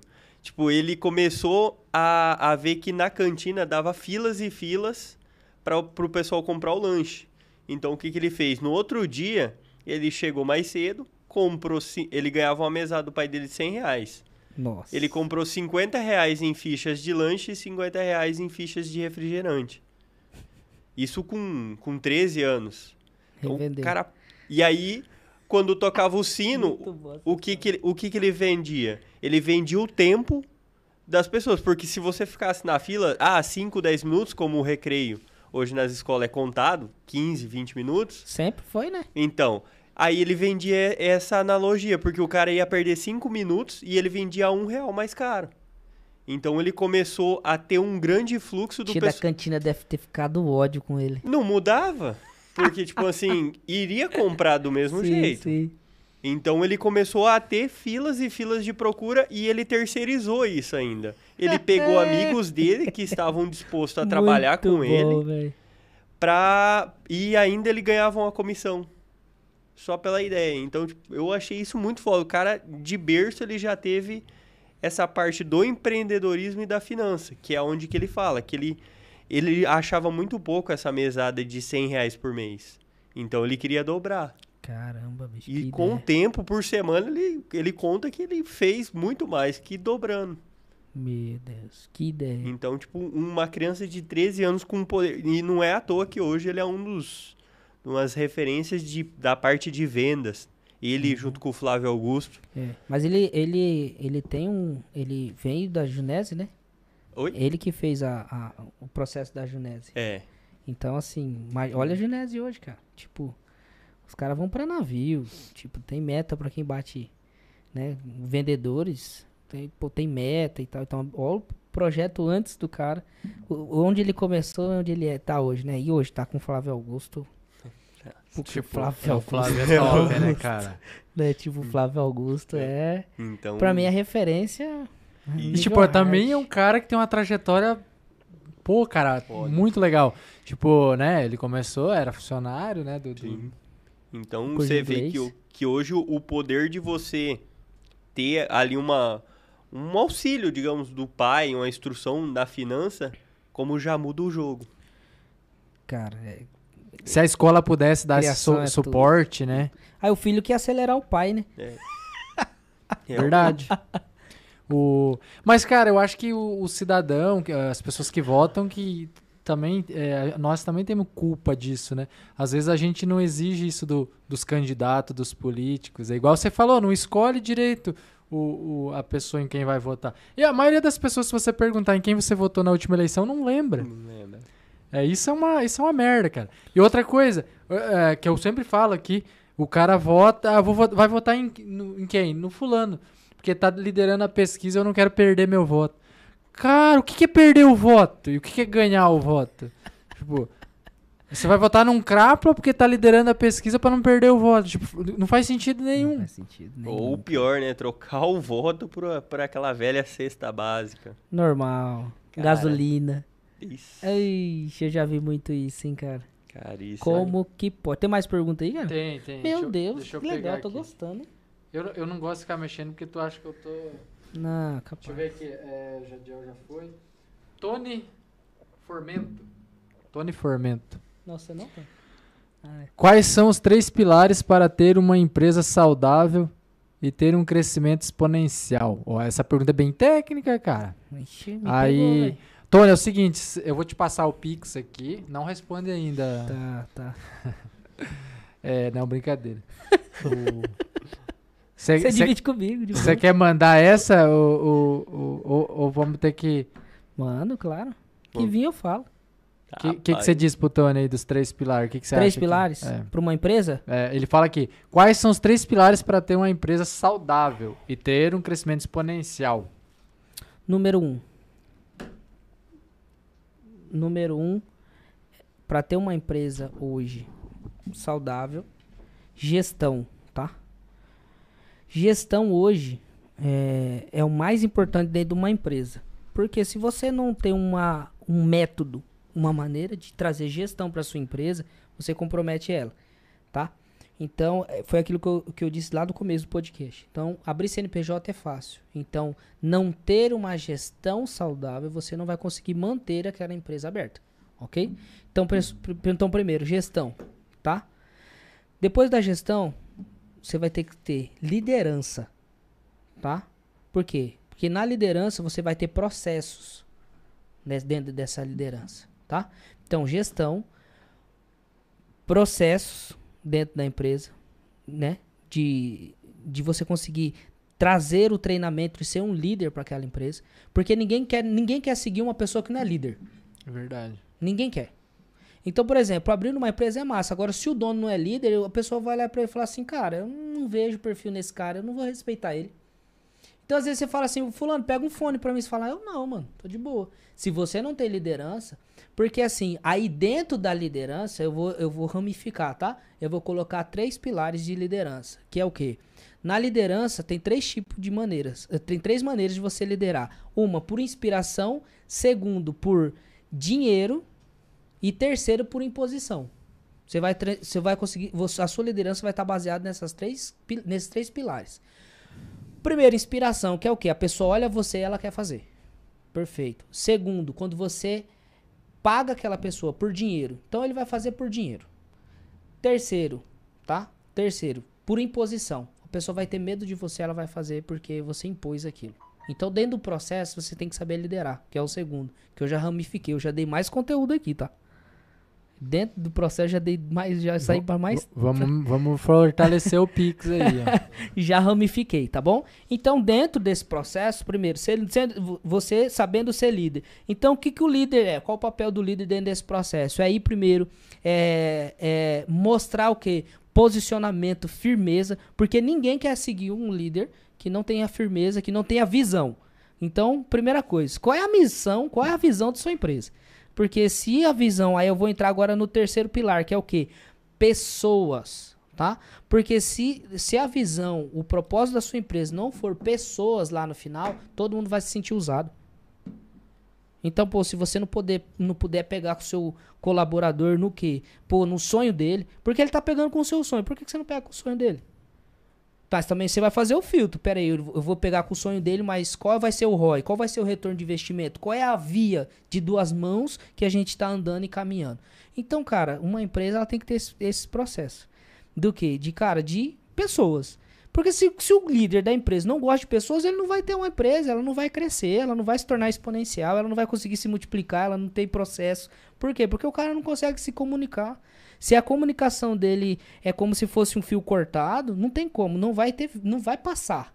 Agora, se você passa, se você transmite, se você é, amadurece nessa sua visão, nessa sua liderança, nesse processo, todo nessa ramificação daquilo que eu tô falando aqui, cara, esquece. A sua empresa vai ser a maior e a melhor de todos os tempos. Muito top. Pessoa, processo. O, cara, a, ô, ô, Tony, então, ó, respondido aí. Dá o like, é isso aí, segue, segue a página. Não sabia de nada disso, tá? O que que acontece, Legal, cara? Eu tava fazendo uma pós, inclusive nem terminei ela. Muito, muito legal. E daí veio uma professora, é, Cleonice Tomazella, ela era uma diretora da Gerdau. Sim. E ela, ela falou muito sobre essa questão, assim, que você tá falando, que antigamente as pessoas acreditavam, os empresários, é, existia um jargão, ó, seus problemas ficam da porta pra fora. Chegou na empresa, da porta pra dentro, esquece seus problemas pessoal. Aqui dentro é as coisas da empresa. Esque- isso como. não funciona. Rapaz, imagina, você brigou com a sua mulher, ele te deu um, jogou um prato na sua cara. Você vai chegar na empresa, você vai falar pro patrão, oi aí, bom dia, boa tarde, meu parceiro, meu fechamento. Como? Como? Você vai ter que olhar pra ele e falar assim, irmão, você tá bem? Não. O que aconteceu? Cara, aconteceu isso, isso, isso lá em casa. Cara, vai pra casa, vai descansar. Mas se eu só olho pra, se eu só olho para números, pra dinheiro e, e- desculpa a expressão, que se lasque a vida do meu funcionário, mano, esquece. As pessoas vão olhar pra você e falar assim, mano, esse cara é um babaca. E eu e ó, e a primeira oportunidade que ele tiver pra te roubar, pra te passar pra trás, ele vai fazer. Porque você é um babaca. Eu sempre penso, imagina um pai que descobriu que o filho tá usando droga. É doido. E tipo, como é que ele vai chegar no serviço? Aí você vai falar, ó, da porta pra fora seus problemas. Tem como. Deixa ali, ó, entrou pra, bate- passou o cartão aqui, deu ponto. Mas assim, ó, o que eu acho, o que eu acho que nós temos que aprender se chama o equilíbrio. Também eu não posso trazer uma hu- humanizar muito, sabe? Pensar muito com o coração e errar no- na razão. Eu acho que é, é um equilíbrio, cara. Você vai ter que isso é isso não se ensina, isso se vive. E por isso que eu falo da importância de você ter mentor, de você ter treinador, de você olhar, estudar, igual você está fazendo um curso, tá falando, olha, então isso você tá falando, tá batendo com treinamento que eu tive. Então, pode ver, a roda. Ser líder, nessa hora o líder É, vai. A roda, ela já, já roda, já tá inventada, irmão. Não vamos inventar a roda. Vamos pegar as ramificações, né? E vamos aprender e vamos lapidar e jogar isso pra dentro da nossa operação. Porque às vezes aquilo que funciona pra empresa A não vai funcionar pra empresa É B. Porque não tem, cara, senão a internet hoje tá cheia de fórmula. Pum. Coloca embaixo do braço e vai lá pra sua operação. Ah, por que não funcionou? É, meu filho, porque nós tratamos com cultura, porque a cultura do sul não é a cultura, por exemplo, de São Paulo não é a mesma daqui, entendeu? A maneira de pensar de lá não é a mesma daqui. Então as pessoas lá têm um, uma, um, um anseio, um desejo de crescer que é diferente. Igual, por exemplo, esses dias eu conversando com uma pessoa, né, uma colaboradora, ela falou: Não, já alcancei tudo que eu queria. E tipo, e, e- o nosso treinamento é, cara, vamos pra cima. Eu quero que vocês. Eu quero ser piso, eu não quero ser teto. Eu quero que você olhe pra mim e fale assim, Bruno, é piso, não é teto, não. Vamos subir, velho. Vamos, vamos arrebentar. Vamos pra cima. Aí você olha pra pessoa, não, mas eu já tô de boa. O que eu vou fazer? Eu tenho que respeitar. E, a- e ver até onde que ela vai entender, ela vai entrar naquilo que eu quero pra empresa. Porque, cara, uma pessoa que sai de casa pensando assim, tá de boa, irmão, ela vai trazer esse, essa energia e essa predisposição pra dentro da sua empresa. Daqui a pouco essa frequência pega todo mundo da sua empresa. Eu Aí ti- todo mundo fica assim, ah, tá de boa. Eu tive uma professora que ela falava, você contagia ou contamina? É isso É, aí. é Perfeito, tipo, perfeito, perfeito. É o que você falou É agora, isso mesmo, né? perfeito, perfeito. Então, cara, o ambiente, a frequência do ambiente é muito sério. Então, assim, cara, se você não tem pessoas que pensam igual você e que você também não consegue também se comunicar e deixar claro essa visão para as pessoas que trabalham com você, vai ficar complicado. Por isso que, presta atenção, todas as pessoas estão atrás de um líder firme. Por isso, Tia Guevara foi um grande líder. Por isso que Renato Russo foi um grande líder. Por isso que Bob Marley foi um grande líder. Porque todo mundo olhou e falou assim, cara, eu vou seguir esse cara. E o cara, quando o cara falava, o cara era convicto daquilo que ele ia falar, mesmo que estava errado. Mas o cara estava convicto. E todo mundo quer um líder convicto. Um líder que fala assim, cara, se ele pular, eu pulo. Mas é isso, você fica com dúvida de pular. Não pode titubear na frente do Você fica, liderado. você fica com, com medo. de- o Dom fica com medo de pular. Aí o liderado fala assim: Eu vou pular nada, rapaz. Pular Se ele nada. morrer, que ele se lasca. Deve ter pedra lá embaixo. Pronto, é isso aí. Ó, show. O Elisvaldo mandou. Elisvaldo Santos. Abraço aí, Elisvaldo. Até eu comecei a ter medo de barata. ah, por causa daquela pira lá que a gente tava falando. Normal, Elisvaldo. Cuidado, André ela vai aqui subir na sua medo. cama hoje. F5. Elisvaldo também comentou, como diz o ditado, cuide bem dos seus funcionários e eles cuidarão muito bem dos seus clientes. Depende. É. Depende. Opa, vamos entrar na pauta Sabe por que, que depende? Porque às vezes o, o, o, o, o funcionário ele vem de uma cultura que ele não quer crescer e que ele é folgado. Então você vai ter que identificar. Porque às vezes você vai, você vai tratar muito bem, muito bem, muito bem. Tem que tomar muito cuidado com isso. E ele vai se acostumar com aquilo e ele estaciona. Então tem que ter um equilíbrio muito grande. Do que? Do aperto, do ajuste e de olhar, ver o procedimento, ver como é que tá sendo. Tá ficar muito, tem que acompanhar muito de perto as coisas, a operação. Porque às vezes fala assim, ah, eu trato muito bem o funcionário. Quantas pessoas que eu tratei bem foi sacanearam comigo? Eu voltei lá, na, lembra da barbearia? Uhum. Pô, consegui tudo pro cara, porque o cara sacaneou comigo. Cê- Porque não é sobre mim, é já sobre ele. É igual aquele que você falou que deu tudo, é, ajudou nos móveis Entendeu? e pá, e o cara até vendeu. Pô, esse cara é um, é um, é um Tá crápula, entendendo? velho. Tá entendendo? Mas não é sobre mim. É sobre É sobre ele. Eu acertei, não acertei pra vocês aqui? A gente conversando? Acertei, não acertei? Mas onde eu errei? Às vezes em, em nenhuma fase. Mas às vezes o cara é aquilo, é o caráter dele. Então, é, é de também olhar e saber o equilíbrio. Porque tem cara que quer tirar proveito quando o patrão é muito bonzinho. é que tem, bonzinho. ca- é, tem, eu- tem pessoa que é assim, tipo, se tu ajuda ele, ele não. Ele, Ele não acha que você tem a obrigação disso também. O- isso também. E também tem um fator assim, ele não vê assim, tipo, ah, o Bruno é gente boa, o cara tem um coração enorme e me ajudou. Não, o Bruno é bobo, cara. Ele me, olha só, ele me deu tudo isso aqui. Esse cara. Tipo, em vez dele ver que você tem um coração bom, que você é um cara bom, eu, e isso é uma coisa que eu já vivi, tá? Por isso que eu tô falando. Sério, que massa. Tipo, eu ajudei o cara, e o cara, eu descobri que o cara tava falando, ah, que esse cara é otário. Tipo, ele deixa eu sair com a moto dele, ele sai a pé. Tipo, algo assim, tá Nossa, ligado?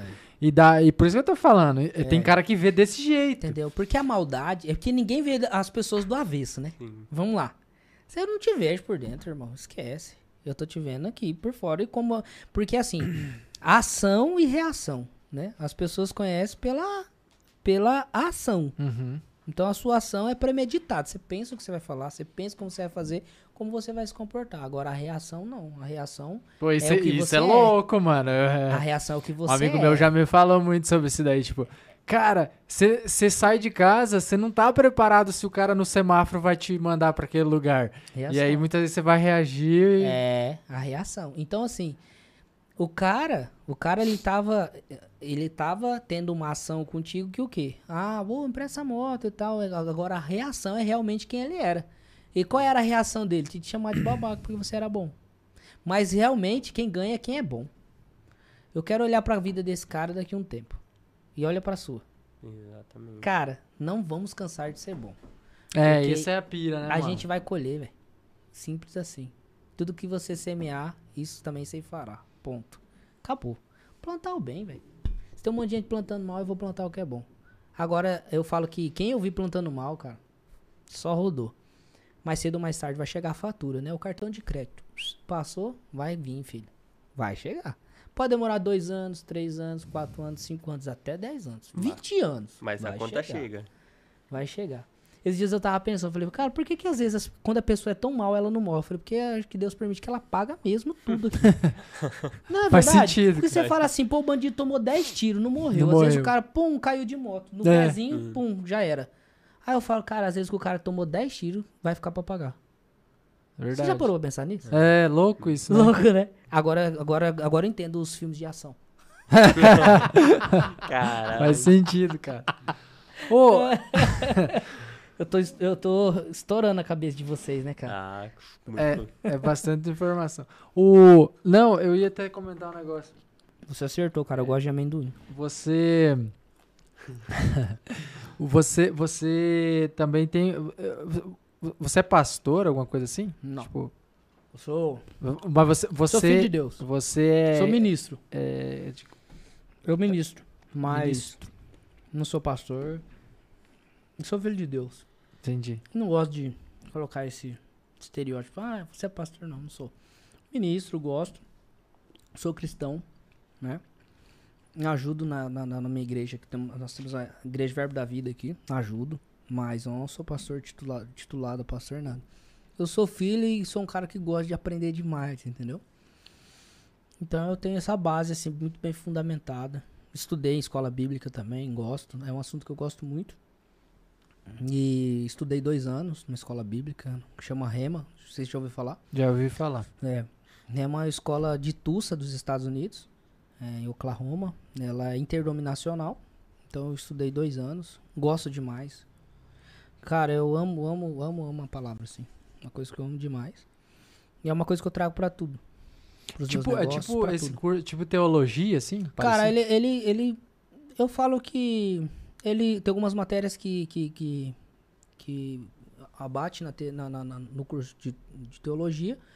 Mas eu acredito que. Eu já fiz um curso de teologia uma vez. Fiquei um ano no curso de teologia, não tem nada a ver. Porque ele fala mais na prática, né? A teologia fala esse contexto his- histórico mais, né? Não se aprofunda. É mais letra, né? É mais história. Esse curso não, esse curso é bem. É bem mais. É, É, mais, é mais de É relacionamento. massa. É massa demais. Eu, eu falo assim. Eu queria que todo mundo fizesse. Que, tipo, tem a oportunidade que gosta, pelo menos, da palavra. Tipo, assim, que ama Deus, Uhum. fizesse. Porque eu iria entender muita coisa que hoje não entende. Né? Então tem pessoas que não entendem. Ah, por que disso? Por que daquilo? Ia entender muita coisa. Então eu faço, faria de novo. E o que eu indico pra todo mundo, eu, eu indico pra pra todo mundo. Pode fazer. De olho fechado. Católico. Qualquer coisa que você seja. Só vai agregar, né? Nossa, é muito não vai bom. falar de bandeira, de, não, não, de não. igreja. Não, não fala de igreja, não fala de bandeira, pelo contrário. Tudo que eu aprendi foi com esse curso, assim, sabe? Foi muito legal. Foi uma base que, que eu trouxe pro, pro, pro empreendedorismo, pra dentro da minha casa, pra dentro da. Todo o ambiente que eu estou, eu, eu coloco esse, esse fundamento, sabe? É, network que eu participo, de network assim, em São Paulo com grandes empresários. Cara, é uma base. Onde você quiser entrar, a gente entra. Você quer falar o quê? Vamos falar de política, vamos entrar sobre política. Você quer falar. Falar de política. É, né? É, Eu é eu acho legal, eu gosto. É, mas tem um- uns amigos meus que não gostam muito de política aí. Fala, ah, velho, de novo, Bruno falando de política. Então, assim, de política, de Bíblia, eu gosto, cara. Eu acho que eu acho que a gente tem que deixar de ser ignorante. Né? Eu acho que não é sobre religião, nem sobre nada, mas é sobre é, deixar de ser ignorante. E ser ignorante é não ter conhecimento e não querer aprender. É, eu, eu sou, assim, um cara que ama aprender. Vai ser, se você quiser. Se eu sentar aqui e você fala, Bruno, você é essa tinta, eu falei, mano, eu vou ficar aqui pirando. Falo, vai, vai, fala aí, velho. Quero aprender, sabe? Porque se eu posso daqui a pouco sair daqui e ajudar alguém com essa ideia. Então eu amo aprender, sabe? Independentemente. Então, sou, sou ministro, gosto. Ministro na igreja. Às vezes ministro para as pessoas. é, mas eu tento ministrar com a minha vida. Acho que é a maior lição que alguém pode deixar verdade. que a nossa atitude fala mais que a nossa voz. Então eu prefiro que eu melhor que eu fale pouco e haja mais. Então É assim, verdade. eu prefiro falar com a minha vida, não com as palavras. assim. Pa- é, como é que é? Palavras móveis, exemplos arrastam, né? É isso aí. Tipo isso. Cara, e, e o que, que você achou é, da, da Fica em Casa a Economia, a gente vê depois, assim, o que, que você... Então, loucura. Isso, isso- e, ah, por exemplo, a nossa, a nossa economia era pra é muito tá... difícil a gente falar sobre a nossa posição política hoje, né, cara? É, Porque, a porque... gente pode achar tanto inimigo e eu tenho uma linha muito, muito séria, sabe? Então, às vezes a gente fala isso aí, eu vou falar às vezes, um, ah, o cara é bolsonarista. Não, cara, eu, eu sou empresário, eu sei o que eu passei. Às vezes quem, quem ficou em casa e tinha um dinheiro caindo foi, pô, igual, por exemplo, né? Nessa época aí que você tá falando, teve artista que ficava em casa tomando banho de piscina, comendo churrasco. Fazendo live. O dinheiro tava chegando, né, irmão? E pra quem não tava chegando? Hum. Ia fazer o quê? Quem ia vender milho na, na praia e tomava o grampo da polícia? Que não podia vender. O vendedor de coco. Entendeu? Complicado, irmão. Vendedor ambulante sofreu pra caralho, né? Mano, E aí o cara já não tem uma reserva, né? não tem, mano. Tá lascado. Cara, hoje, hoje. é, Eu vi um estudo falando que. Mas a campanha, mano, desculpa te. Pode falar. A campanha dos. É bom até eu falar um pouco pra você poder comer. A, a campanha. Se você vê quem, quem, que- quem que tinha essa campanha do, do, do A Economia a gente vê depois, era só artistazinho que tá com a vida ganha, que tava. À esquerda. né? É, é. Então, assim, eu, eu sei lá, eu acho que. É uma droga que tá polarizado, sim. Sim. É, é, e eu não preciso falar se eu sou de esquerda nem se eu sou de direita. As pessoas vão me taxar de alguma coisa, dependendo do que eu falar, vão dizer, não, esse cara é de esquerda, esse É, cara o é de direita. é isso. E não adianta eu, eu, eu, eu falar nada. Não, nossa criação não vale de nada, né? É, é. Então, mas eu, eu, eu, eu sempre acho que a nossa economia ela poderia estar melhor se, se tivesse tido algumas, algumas, alguns procedimentos diferentes naquela época né, do, do, do Ford. É, mas se a gente olhar a nível mundial, até que a nossa economia está bem, o nosso PIB está crescendo. a- a- to- todos os países estão com a taxa de juro alta, né? Não é só o Brasil. É que tem, às vezes as pessoas só olham aqui, né? Como que o Brasil vai quebrar? Fala pra mim.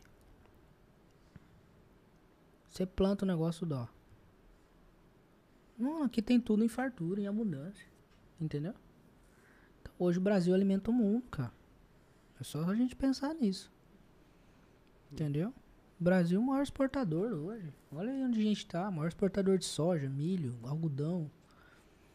Então hoje a economia do Brasil é difícil. A questão é que quando eles falaram isso, né, a classe trabalhadora sofreu muito, né? O braçal e tal. Agora teve empresários também que sentiu muito, porque não tinha fundo de reserva, não tinha já se programado para isso também. Mas para mim a pandemia ela ela por um período ela foi sobre o vírus, mas ela teve um um período muito grande que foi sobre política. Que foi sobre quebrar o Brasil e culpar o Bolsonaro. Eu acredito muito nisso. Entendeu? Ah, a culpa é Bolsonaro, a fome é por causa do Bolsonaro. Tá bom, e quando o Lula tava no governo e a fome tava ainda? Porque quando o Lula tava no governo e, e- não tinha leito em hospitais. Cara, é, é chato, né? Mas é verdade, a gente não... A gente tem que olhar num contexto geral, né? Então, eu tô falando uma visão no geral, não, não, não, tô, não sou nem direita, nem esquerda, nem, mas assim... eu Você tá falando sendo- de forma mais racional, sem Claro, emoções, né? claro. Que, que tem gente que faz uma análise política carregada de emoções. É, Tipo, o cara não consegue ser racional e olhar é, juros, olhar emprego, olhar não sei o quê. não. Ele olha, tipo, ah, mas eu gosto do, do PT, eu Acabou. gosto do, do, do PS, Então é PSL. isso. É. Então, assim, eu falo que, que a pandemia, desde o início, não foi sobre. Uma parte foi, né? Aquele alerta. Pô, todos os países fecharam. Sim. Mas uma coisa é fechar a Europa. Pô, quanta. Europa tem quantos milionários? Tem quantas pessoas, né? Bem de vida. E quando fala de Brasil, fala de uma massa muito grande, cara. Quantos mil habitantes nós temos no Brasil, velho? Tem país da Europa que é uma cidade, no Mato Grosso. Entendeu? Então, assim, é. Eu tava é lendo muito Portugal relativo. tem 10 milhões de habitantes. O Brasil tem mais de 200. Não, então, é, tipo, São- meu, São Tá. Paulo, um bairro. É um, é. uma região de São Paulo. Então, assim, é, é para mim a pandemia foi essa economia ver depois. Tá chegando a fatura agora. Mas a fatura agora tá chegando não pro, pro trabalhador, tá chegando pros, pros empresários. Tudo tá aumentando. Tudo, tudo tá aumentando, né? Imposto tá subindo. Então, assim, eu conheço hoje empresários que estão vendendo as coisas no Brasil e indo pros Estados Unidos. Já estão fazendo isso. Estão liquidando o patrimônio no Brasil, aplicando e indo para os Estados Unidos. Então, é isso ninguém fala, né? Isso é ruim demais pro Sim. país, né? Muito ruim. Isso gera o quê? Desemprego, evasão de capital, Muito enfim. ruim. Impacta na economia. Então, 100%. 100%. Então, hoje, hoje o empresário bem consolidado, dependendo da idade que ele tá, ele tá precisando, ele tá, ele tá desejando estar na segurança. E o, do- o mais dólar dá essa estabilidade pro 100%. cara, né? Pô, tem aplicação que você coloca lá que você vai receber em dólar, né? É outro game, é outro jogo. Entendeu? Então, por exemplo, um real no Brasil é cinco lá. Então você chega com um real, você tem que trabalhar cinco vezes pra ter alguma coisa. É, isso aí detona o cara. Então é diferente, cara. É muito diferente. E aí? O... Não, eu, eu... O que, que você tem, André, pra mandar aí? Manda aí. Tem André. alguma pergunta, Davi? Eu não, tô tranquilo. Você quer saber onde é que a gente leva o lá pra barbearia três vezes por semana. Ah, Não, a, a A barbearia... barbearia já já foi foi, feita. barbearia, já. Agora, barbearia ele vendeu. agora é o 67. Você- Você é churrasqueiro, Davi? Não, mas eu sou um bom degustador de carne. Ai, Ah, ah. mas que isso? Você é um sommelier de carne, Sommelier então. de carne. Oh, gostei. Sommelier de Aham. O cara, o cara é fino mesmo. Beijo, Davi. Cara, o que eu queria te perguntar, pra, pra gente já ir pros finalmente aí, é qual, qual que é a maior dificuldade que você vê como empresário, assim? Porque eu, eu, eu o que eu ouço por aí é mão de obra na- nessa região aqui do Nortão, né? É, é mão de obra. Tipo, tem muito empresário aí que ele não tá expandindo é, não é porque ele não tem cliente ou porque ele não tem condição financeira de alugar um espaço maior ou comprar um espaço, mas sim porque ele não tem mão de obra. É, eu, eu tava conversando com um amigo meu, ele, ele veio do Pará e ele trabalhou mu- muito tempo com, como garçom.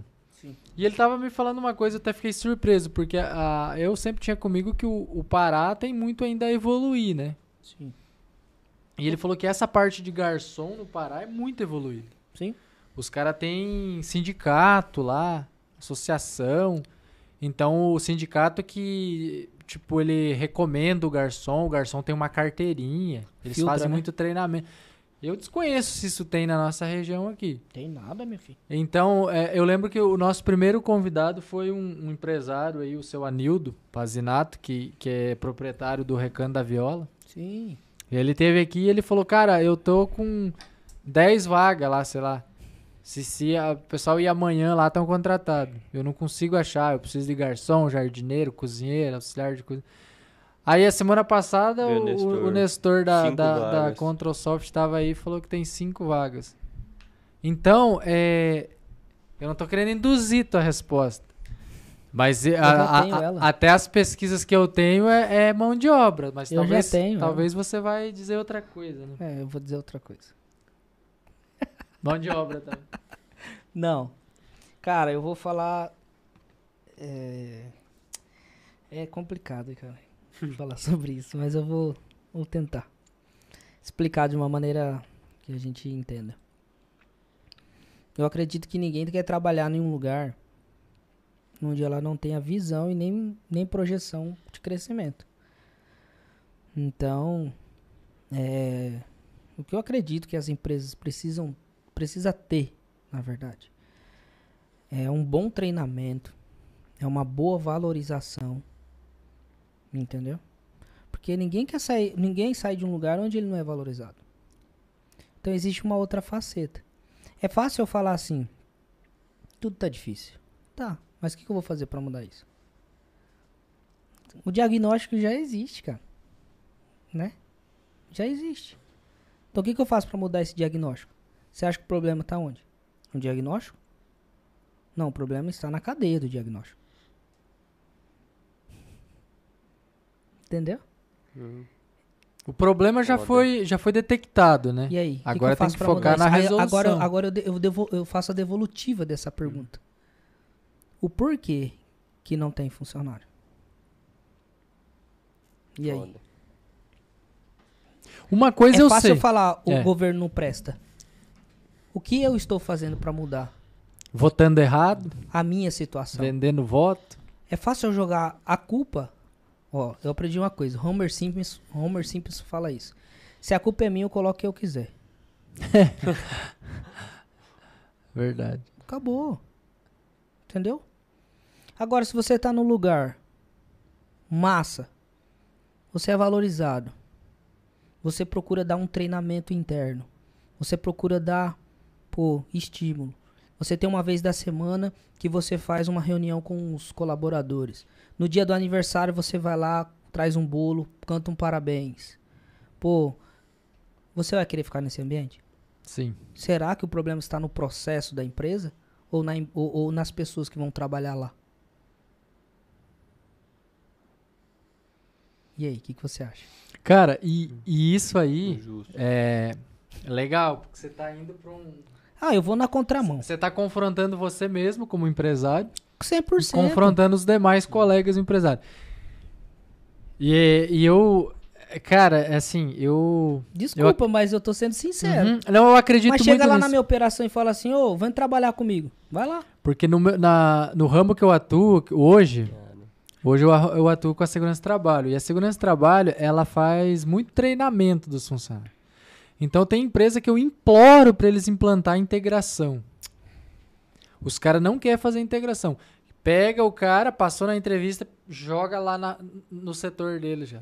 Não passa por uma integração, onde que fala sobre alguma coisa sobre segurança, sobre o processo de trabalho dele, co- ah, como é que aquela empresa funciona, qual os horários de Você lembra daquele pilar que eu falei? É aquilo lá. Vamos revisar aquele pilar lá. Entendeu? Abrir o CNPJ é fácil e dar manutenção. É que às vezes o patrão chega, ele só quer o dinheiro no final do mês, no começo do mês entrando no bolso dele. Às vezes ele, ele já tá cansado. Aí aquela coisa. Aí eu entro, pô, será que é pra ser dono ou pra você ser o suporte? Lembra do microfone e o suporte? Às vezes o cara quer suporte, tá sendo o microfone. Aí o cara não consegue. Aí tipo assim, aí desculpa a palavra, mas o cara já fica já de saco cheio. Por quê? Pô, às vezes o cara não gosta de lidar com pessoas. Não tem o feeling pra liderança. Mas peraí, se eu não tenho, o que, que eu vou fazer? Pô, se eu não tenho feeling pra liderar, eu vou contratar alguém que lidera. Aí o cara que, às vezes, tem esse cara dentro da equipe dele. Mas aí ele tem um problema de ego, porque ele vai falar assim: ah, o cara tá querendo mandar mais do que eu. Aí dá um, dá um, vira um inferno a empresa. Aí o cara não consegue liderar, não consegue colocar ninguém pra liderar. Aí tem ciúmes, não Cara, Você conhece alguém assim? né? isso acontece dentro das empresas.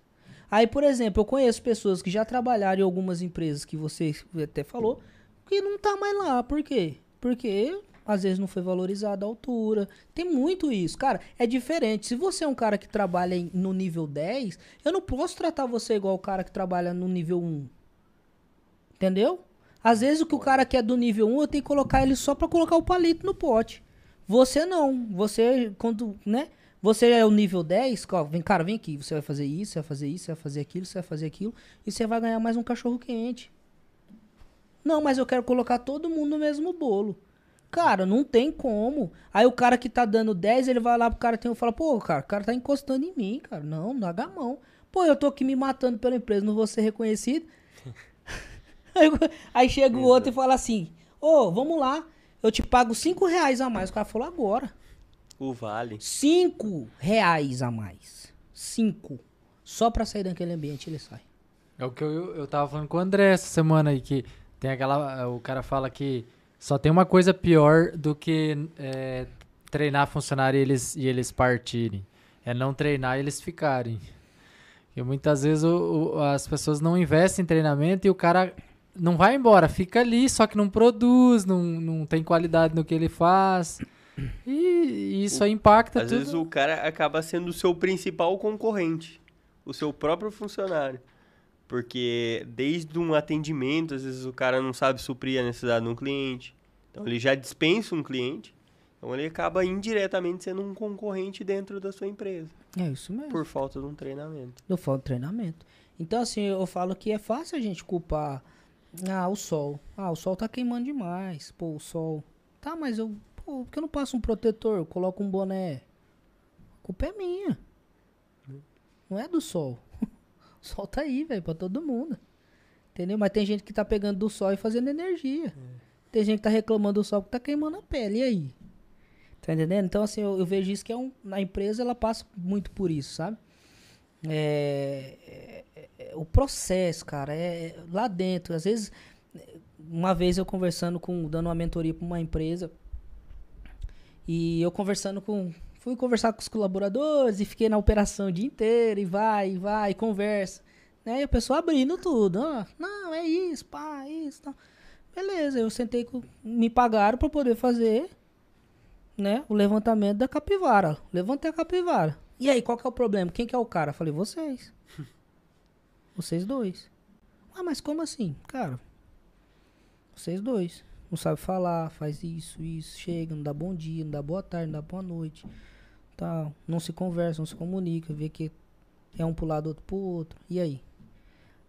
Ah, e agora? Falei, agora vamos aqui, vamos refazer o caminho. Você vai fazer isso, isso, isso, isso, você isso, isso, isso, isso, isso. Voltaram a faturar mais de um milhão. Entendeu? Então aí. Então, assim, às vezes a gente quer culpar, sabe? Mas eu acredito que o quê? Eu acredito que o problema às vezes tá na, no cabeça, velho. Se o cabeça não saber conduzir, o corpo vai padecer. Entendeu? Então, cara, a nossa empresa é o corpo. Quem é o cabeça da empresa? Sou eu. Tá, mas se o corpo não tá funcionando, a culpa é de quem? Sua, velho. Não é dos funcionários. Pô, você tá querendo. É que às vezes a gente vai contratar alguém e a gente não fala como essa pessoa tem que fazer. Nós não falamos como ela tem que proceder, qual é a cultura da empresa, como que nasceu a empresa, como que é, como que não é. Então as, as pessoas acham que é assim, ah, igual, por exemplo, vai trabalhar comigo, ah, meu patrão é de Porsche, pô, tô nem aí. Pô, ele é rico. Cara, não é assim. Você sabe como que foi para eu chegar até aqui? E isso precisa ficar claro. Então, as pessoas precisam saber que não foi fácil, qual foi o processo. Mas se ela quiser, ela pode passar por esse processo e pode ser até maior que você. Né? Por isso que eu falo de não ser teto, ser piso. A questão é que quando alguém está numa posição de autoridade ou de líder, ele não quer que ninguém suba, que ninguém cresça. Então, alguém quando vai crescer, ele já quer cortar a asinha. Não, pô, deixa voar. Porque se ele voar, ele vai fazer você voar. Então, o problema hoje do líder é ele acreditar nas pessoas e verem elas grandes. Então, eles querem ver ela o quê? Sempre na condição de escravo, não de, às vezes, de, pô, olhar pro lado e falar assim, cara, eu, tudo que eu aprendi foi com o João. Cara, tudo que eu aprendi foi com ele. E aí? Cara, eu sou grato a ele, eu sou amigo dele. E aí, cara, e aí que, bicho, eu não. Aquele cara mudou minha vida. Cara, é, cara, tem coisa melhor que o serviço de alguém? É, é, realmente é muito bom, né? que cara? ninguém quer ouvir falar. É que ninguém quer estar nesse processo. Porque o ego, cara, é desse tamanho assim, ó. Nosso maior inimigo é o nosso ego, velho. É igual eu vi um, um cara falar uma vez na pós que sala de professor não tem lugar que tem mais ego que sala de professor de universidade. É, ele, isso é um professor falando. Ele falou, cara, eu sento e fico observando os pavão. Cada um entra assim com as suas penugens lá. Ah, eu tenho duas pós, um mestrado, o outro eu tenho três doutorados, o outro eu fiz no exterior, sabe? É um, é um se, se amostrando mais que o outro na questão do currículo. E as aulas, e o plano de aula tá, tá ficando para trás. Então eu, eu realmente eu acredito nessa, nessa questão. E eu acho que foi bem pontuado da tua parte, assim. Eu acredito que o, o empresário. E, o- e assim, o que eu percebo também que o empresário da nossa região, ele agora ele tá entrando numa nova fase que não tinha concorrência. É. Ele fazia o que queria, era só ele muitas vezes naquele nicho. E a- na medida que a cidade está crescendo, ela tá. Então, assim, ele vai ter que sair da zona de conforto. Ué, daqui 10 anos, 10 anos, o sorriso vai estar igual Campo Grande, Mato Grosso do Sul.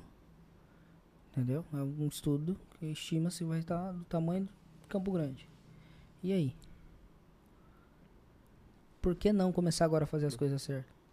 Porque quem chega primeiro bebe água limpa, não é? Exato. Então por que, que eu não mantenho essa fonte? Esperar o gado pisar. Pô, o que, que é essa fonte? Eu manter, eu manter aqui me inovando no mercado, sabe? Procurando ser diferente, não mudar a essência, né? Porque tem gente que fala assim, vou citar um exemplo, tá? Vou abrir uma, uma steakhouse. Aí eu abro a steakhouse. Aí na steakhouse eu pego e vendo rodízio de peixe. Aí não deu certo. Aí eu pego, com, aí eu tenho carne rodízio de peixe. Aí eu, eu pego e abro um rodízio de pizza. Aí eu tenho carne, peixe e pizza. Não deu certo. Eu abro um rodízio de frango. Aí não tá dando mais ou menos. Aí eu vou abro um porco. Olha, olha o que eu fiz, uma salada com o negócio. Que poderia ser uma coisa só e eu investi em inovação. Não, eu preferi a pulverização do que a renovação. A de investir no negócio, de fazer o negócio rodar, de acreditar realmente no projeto. Então todo mundo hoje, ah, pô, isso é se reinventar? Não, isso é perder a identidade. E até porque, o Bruno, a pessoa, muitas vezes o empresário, ele não quer falar assim, não, eu estou falhando. Não, é esse produto que não presta. Vou vender outro, porque esse produto que é ruim. Mas ele não quer. E ele, não só eu, acho que o ser humano. A gente não quer falar, não, é porque eu não tô fazendo da maneira que deveria, por isso que o produto não tá saindo. Esse produto é bom, porém eu preciso.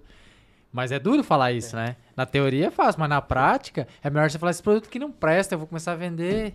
Pepsi, agora Coca não tá vendendo. E uma coisa que eu vejo que erram muito é que às vezes o produto não, não precisa ser o melhor. Mas, cara, se eu tenho um bom atendimento, velho, esquece. Eu não vou em outro lugar. Entendeu? Então, por exemplo, o que você prefere? Você prefere ir num lugar novo, que o pessoal te atende mal, ou ir aquele lugar que às vezes é simples, mas você tem uma amizade? Eu, é, com certeza, eu prefiro um lugar simples que, que eu tenho amigos e sou bem atendido. Me sinto bem ali, né? A ideia é se sentir bem. Cara, é isso. As pessoas precisam entender que o ambiente, o ambiente é muito mais importante do que, do que somente um produto. Todo mundo fala, não, é de qualidade, mas e tá bom, mas e o atendimento? É de qualidade? Não. Cara, o atendimento é muito mais importante. A pós-venda é muito mais importante. O que é, ó, eu vou fazer uma pergunta pra vocês. O que é mais difícil? Manter os clientes ou ir atrás de um novo cliente? Manter. Manter. É o oposto. Ir atrás de outras pessoas. É. E eu já pensava o É, contrário. o, con- é, todo mundo acha o contrário. Sabe por quê? Porque o manter, o cara já entrou lá. O cara já tá, já tá lá dentro, ele já sabe como você é. O novo não, você vai precisar às vezes colocar energia, você vai colocar um, um tráfego pago, você vai Conquistar. precisar tentar conquistar. É, O que é melhor? Você fazer a manutenção no casamento ou pegar uma nova mulher pra casar? Dependendo do que eu responder. É, dependendo do dependendo que do eu que eu responder, eu tô lascado. Cara, e a manutenção é mais importante, só que as pessoas querem, não querem dar manutenção. Porque a manutenção é muito mais importante do que ficar com uma nova. Sabe o que acontece? Aí nós queremos culpar a pessoa, nós queremos culpar o lugar, nós queremos culpar tudo e não nos dar essa culpa. Do que, cara, quem errou foi eu no processo. Eu errei aqui. Eu errei de, de não ter mantido esse cliente aqui dentro. Eu tratei ele como comum, eu poderia dar essa manutenção no atendimento. A minha, a minha, mulher quis terminar. não, vou colocar aqui a mulher, tá? Quis terminar comigo porque eu não dei a manutenção. Que eu fui o cara que eu comecei bem, mas depois eu, eu vacilei. Entendeu? Por isso que não, não continuou meu casamento. Mas não, a culpa é dela. Porque ela não presta. Ela... Você tá entendendo? A culpa sempre é dos outros, mas nunca nossa de ser responsável do processo. Então nós queremos terceirizar sempre a nossa culpa. Entendeu? Então se a empresa não deu certo, a culpa é sua. Se algo deu errado, a culpa é sua e minha, não é de ninguém. Entendeu? Nós somos responsáveis pelas nossas atitudes, não pelas dos outros. Então seja você bom, seja você parceiro, seja você um cara que vai acreditar, seja você um cara que vai treinar, seja você. Seja você que vai dar essa manutenção e falar, cara, eu não vou deixar a peteca cair. Pra quê? Não entendeu? Agora não, pô, a culpa é. Não, cara, beleza, pode ter a parcela de culpa, tanto no relacionamento quanto no- na, na empresa, porque, cara, a sua empresa é um casamento. O que é melhor? Fechar aquele CNPJ e abrir outro. Beleza, você vai passar pelo mesmo problema no outro. Pra mesma coisa do casamento. Você vai terminar com a mulher, vai- você vai levar o mesmo problema pro outro casamento, velho. Entendeu? Entendeu a analogia agora? Sim. Então, o que, que é a manutenção? Cara, é o mais importante dentro de uma empresa. Dentro da sua vida é o quê? Cara, você já conquistou, você já mostrou. Agora o que acontece? Cara, vou, vou colocar aqui uma manutenção, uma força. Pô, eu vou, vou viajar, vou fazer um curso. Pô, eu vou para São Paulo, vou fazer um curso de gestão. Como que é? Eu vou fazer um, um- como eu posso gestoriar minha empresa? Como eu posso escalonar ela? Como que eu posso fazer é, é, é, é, o, o, um upsell para quê? Para colocar um produto dentro de um produto para que a gente consiga escalonar mais o negócio. Pô, velho, essa é culpa nossa. Aí a gente fala, não, é, não, é porque é a cidade. Cidade, desculpa, pra baixo da égua que é a cidade, é você. É nós que somos assim. É a nossa cabeça que quer ficar no comodismo. Ah, deu certo. Pô, deu certo. Eu não vou mudar nunca. Não, pô, peraí, velho. Tudo se renova. Pô, iPhone 11 já é iPhone 12. Os caras que não inovam, eles usam sempre uma frase: time que tá ganhando. Não se mexe. Mentira. Justo. O Barcelona que ganhava com o Messi, com o Xavi, com o Iniesta, cadê? Acabou, já é outro Barcelona. Tá entendendo? Os jogadores já foi vendido, já muda, claro que muda. Então já estão ganhando dinheiro, agora tá devendo, mas também tudo muda, O velho. meu time que só ganha, o Palmeiras, vai mudar também. Coitado, nunca vi um mundial. Eu sabia que ele ia mandar essa. Então é isso aí, cara. Desculpa, foi duras palavras, mas é a verdade. Não, Só a, que- a be- a verdade é sempre bem-vinda. Então, beleza. Cara, muito Tomara show. que vocês me amem agora, depois desse Muito show. Não, é- é- falta alguns detalhes pra amar, né? Falta, Eu, por exemplo, eu, eu nunca andei com aquele tipo de veículo. né? Não, já aquilo tá fácil, então. Que Se tá bem- nisso, tá fácil. Cara, mas assim, Tá no meu alcance. Muito top, muito aprendizado. Espero que a galera que acompanhou aí também Massa. curtiu. E, e não só curtir, Se mas. não gostou, pode comentar lá É. também, não tem problema não. É, eu queria ver se você. Não sei se o André tem alguma coisa pra complementar. Fala mas se- André. se- O André nem falou, velho. Opa. Então, tá- falei pouco, mas tô anotando muito. Que bom. O, assim, se você quiser deixar um, sei lá, uma frase, uma, uma mensagem aí pra galera que tá acompanhando, alguma coisa, é, uma dica de um livro, essas coisas é top também. Fica à vontade aí. O endereço da Steak. É, qualquer coisa que você quiser falar aí, Eu vou falar. enfim. Tanto já falei tanta coisa no vídeo desse povo. Cara, o que eu vou falar, assim, que eu posso dar pra vocês aí de, de dica, é que, cara, é, parece clichê a gente falar isso, né? Cara, mas nunca desista dos seus sonhos, sabe? Porque tudo, tudo vai, às vezes, com, convergir pra que dê errado, né? Então, assim, cara, a gente hoje é, se manter de pé, mantendo uma ideia que a gente crê, acredita. Cara, tem- é um preço muito alto a ser pago. Entendeu? Porque se fosse fácil, todo mundo fazia.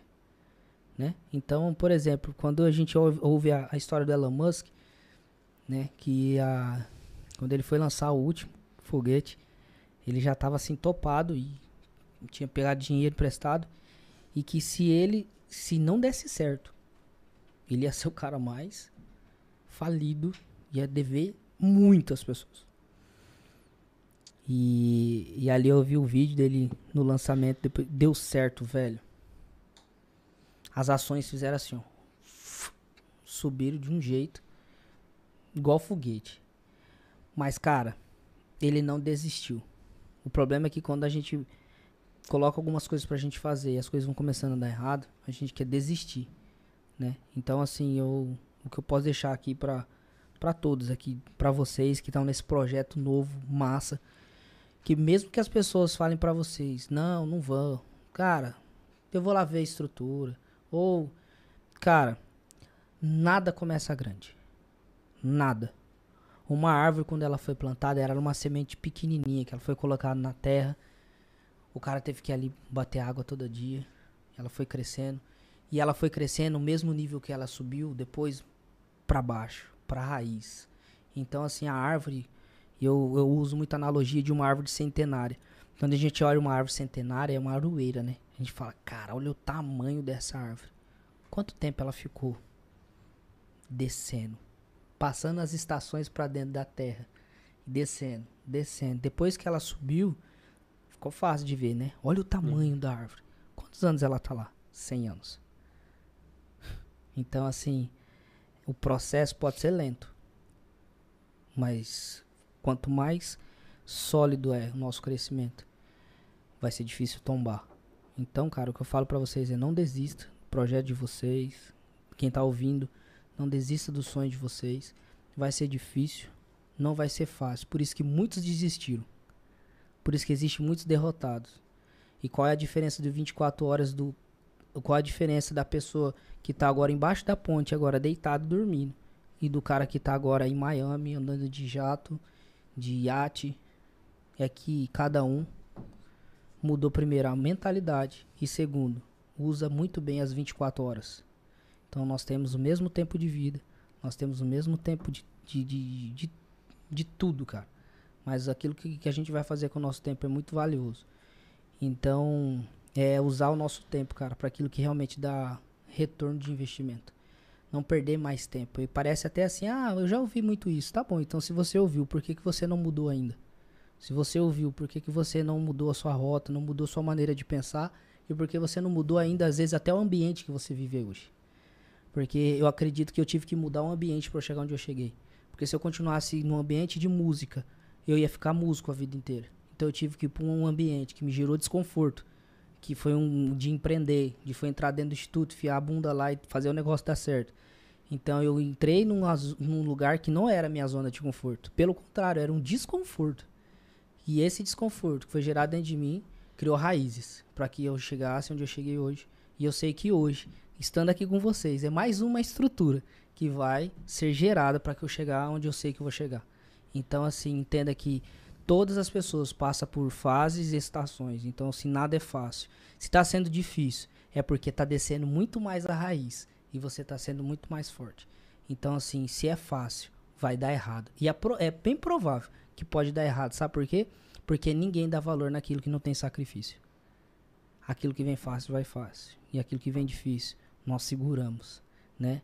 É que nem quando você vai conquistar algo na sua vida. Foi difícil ter um carro? Quando você adquire aquele carro, você lava ele no final de semana, você passa pretinho na roda, não é verdade? Dá aquela Porque polida. foi difícil. Só você É. sabe. Entendeu? Foi difícil acordar cedo, ouvir o patrão, né? Sim. Foi difícil. Então é isso que eu falo. Que aquilo que é difícil, a gente já somos tenden- tendenciosos a dar mais valor. Agora, nós temos que dar valor naquilo que vem fácil também. E saber segurar, velho, as coisas. Porque se fosse fácil, todo mundo fazia. Então se a gente quer ser hoje, velho, ter um sucesso exponencial, se prepara para ter desafios exponenciais. E se prepara para tomar pedrada. Porque só quem quer crescer toma pedrada. Por isso que a árvore, quando dá um fruto bem bonitinho, todo mundo quer jogar pedra no pé de manga. Porque a manga tá bonita, todo mundo quer comer aquela manga, não quer? Cara, que nós sejamos frutos, tenhamos frutos e sejamos esses frutos que, que as pessoas olham e falam assim, cara, olha, eu quero aquilo ali. E, cara, isso tem um preço, tá? Então eu sei que vocês estão nesse caminho. Não desiste, não desista. Matraca, daqui a pouco vai vir grandes, grandes empresários. Escuta isso que eu tô falando pra vocês. Grandes empresários vão sentar aqui. E aí vai ser fácil. Falar, cara, mas lá no começo, velho, a gente ouviu cada coisa. E parabéns pela foi os- iniciativa de vocês. Show de bola. Nós que agradecemos, cara. Bacana demais. Né, André? Tem uma p- ainda. Aí, Fala, Andrezão. Qual que é, é, aí até pra galera também, pra você Bora. deixar, qual foi o seu melhor investimento aí nas- na casa dos 50 reais? Investimento na casa Isso. 50 reais? Temos um presente que comprou umas ações de um combo aí e ele quer saber pra melhorar esse investimento dele. Não, não, é que cada um tem um investimento. Muitas vezes a cara Eu- tem um cara, livro. Me fizeram, uma, me fizeram uma- essa pergunta hoje. Foi minha mãe, por incrível que pareça. Minha mãe falou assim: o que, que eu invisto? O que, que eu invisto 100 reais? Fala, Jéssica. Fala lá. Ação. O que, que eu falo? O que, que eu faço? é, ela falou assim: o que, que eu faço com 100 reais, filho? Pra poder ganhar dinheiro, pra render. Falei, mãe, gasta. Gasta. Mas posso falar uma coisa pra você? Ação pode ser uma das coisas. Mas sabe o que, que eu falo, velho? Um livro. Mudança de mentalidade. Porque aquilo que eu penso, eu falo. Aquilo que eu falo, eu atraio. Um livro. Segredos da Mente Milionária. Foi um livro que me ajudou muito. Mudou meu mindset. E um outro que eu li também que mudou minha cabeça foi Economia do Céu. Porque eu entendi que prosperidade é com propósito. Dinheiro é dinheiro. Às vezes o cara tem dinheiro, mas não tem propósito. Agora quem tem prosperidade tem propósito. Então, às vezes, a pessoa não tá apta a ter dinheiro e nem a prosperar, porque ela não tá pensando certo. Então, eu acredito que é um livro. E eu vou indicar o livro, Segredo da Mente Milionária. Pode ler ele, que vai ajudar. Agora, se eu ler aquilo como um livro, é mais apenas, apenas um livro. Agora, se eu ler aquele livro, anotando, ruminando, relendo, no mínimo, quatro vezes, pode mudar a minha vida. Então, é isso. Eu acredito que, cara, dinheiro, ele só vai e volta. Mas se eu não tenho uma mentalidade diferente, não vai acontecer nada. Porque quantos 50 reais já, reais já passaram na nossa mão? Se eu falar pra você que foi 50 reais que deixou alguém milionário, mentira. Foi a mentalidade com os 50 reais que fez a diferença. Então é um livro. Show. Fechou. Zeramos a vida agora, hein? É. Cara, muito legal. Eu acho que. Eu acho que essa, essa tua maneira de pensar, tipo. Eu concordo 100%, cara. Pô, fico feliz. Sim, Mais por- um doido na terra. Ah, não, porque assim, é, eu, eu tô nessa vibe, eu tô, cara, eu tô fazendo, assistindo live e tal, porque eu tenho muito traumas e bloqueios. Vamos tirar esse negócio. Eu tô tentando quebrar isso aí. Porque eu entendi que o segredo é a minha mente. Sim. E quem não entender isso daí tá lascado, cara. Tá ferrado. Então, essa mandada que você deu aí, muda a mentalidade, ou então ah, você pode arrumar um emprego e ganhar 70 mil por mês. Você vai viver ferrado. Porque a sua mentalidade ainda não entendeu É isso mesmo. né? É, então, pô, é isso, concordo 100%. E para mudança dessa mentalidade, aqui eu concluo, você precisa de uma coisa. Primeiro, pessoas. Segundo, ambiente. Tá? Se você tá com as mesmas pessoas, se anda com as mesmas pessoas, vão ter, você vai ter o mesmo resultado. Se você convive com esses ambientes, você vai ter o mesmo resultado. Entendeu? Então, é, tudo que te tira da zona de conforto te gera um, é, uma- uma- um gasto de energia. Então, o que, que você acha que é difícil? né? Colocando aqui um exemplo. Conviver comigo, entrar na minha frequência ou ficar do mesmo jeito. Mais difícil? É mais difícil. O que acha mais difícil? Conectar contigo. É porque às vezes a minha frequência é alta e É. você vai falar, cara, muito desconfortável ficar do lado do Bruno. Exatamente. Porque às vezes o assunto que ele tá falando eu não tô entendendo. Eu, eu, por exemplo, tipo, falando isso aí, eu tenho um- uma personalidade defensiva. Sim. Se eu saco que eu vou sofrer, eu nem vou. É isso aí. E, E- e esse é o processo do crescimento. E aí, tipo, mano, mas eu tenho lutado contra isso daí, só que é Perfeito, foda. Tipo, eu não sei. é- E aí, sabe o que é, o- sabe que é o, pro- o problema? E o que é tendencioso com a sua personalidade, que quando alguém vai falar o que vai de encontro que você acredita, você, você se arma igual um pavão. Uhum. Entendeu? Isso é muito louco. Isso é muito. Isso, não- além de ser doido, é o que te trava. Entendeu?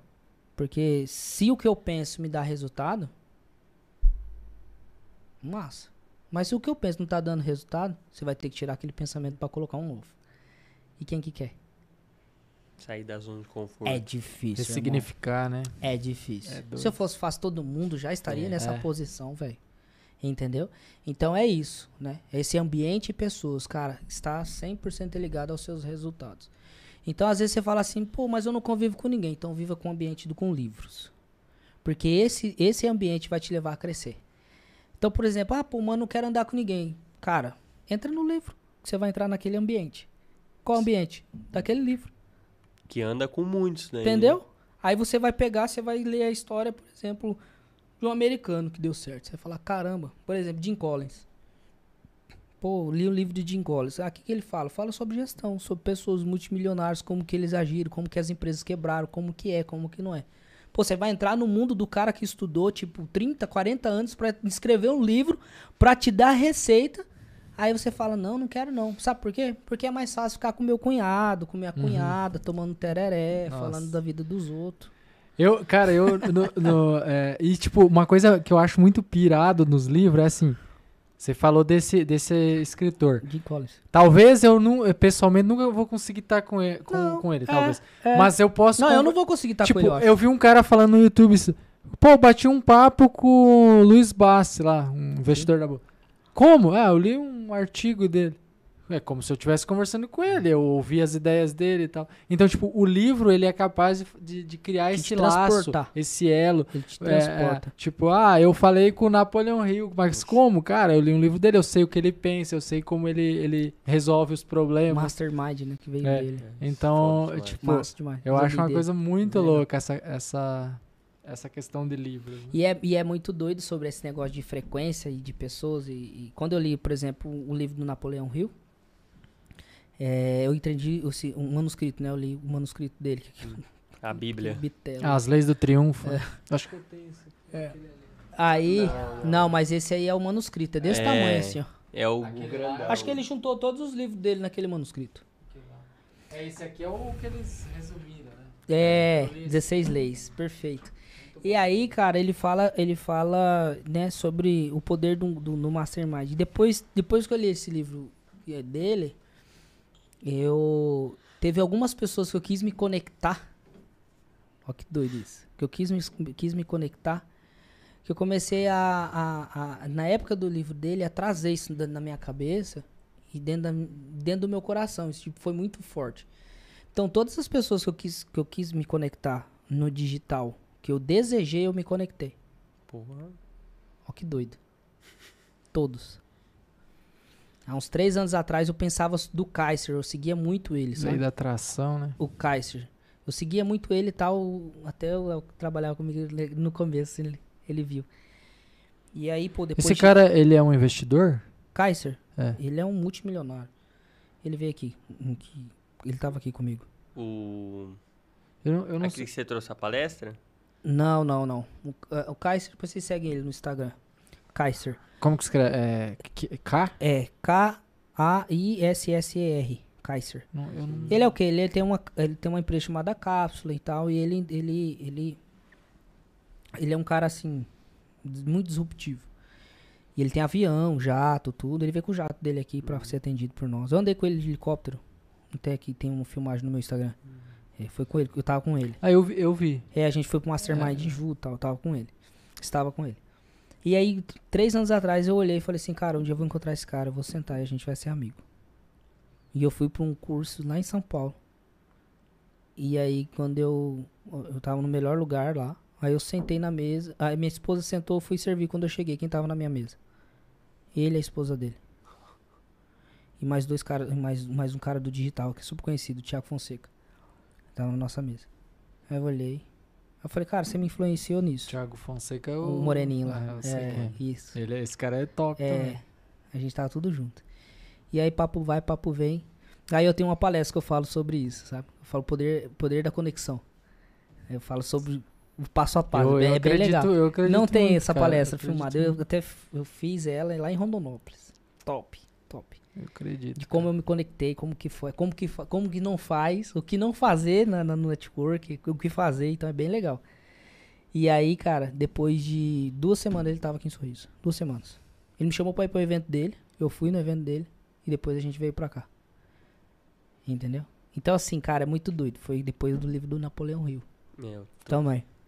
Que fala É sobre mastermind, sobre estar no local certo, sobre a mudança de mentalidade. Tudo que o tá? cara que, que ainda tá na mentalidade medíocre, ele é aquela coisa, quem, quem quer dar um jeito, quem não quer dar uma desculpa.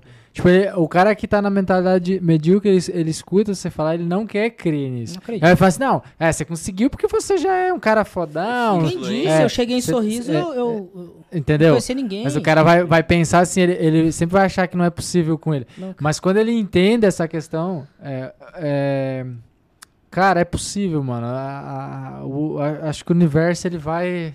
É por isso que a Bíblia fala assim, como, como você se vê na sua alma, assim você é. Então, como Cara, você já se vi. vê, Esse, esse, esse versículo é muito show, mano. Eu, como eu já- você se vê, você é. Então, por exemplo, pô, é que nem eu falar assim hoje, hoje, tipo assim, falar, ó, você, cara, aviãozão, te vejo no aviãozão, tipo, você viajando na Europa, Estados Unidos, Japão, você andando de helicóptero, velho. Cara, é doido. Aí eu vou falar pra você isso, aí você vai falar assim, você tem duas, você tem dois pensamentos. Você vai falar assim, "Hum, como? Não é verdade? Como, velho? E outra coisa é é você falar assim, beleza, mano, eu acredito nisso. E eu vou colocar no moral do sonho e vou descer o bambu, velho. Entendeu? Qual a diferença?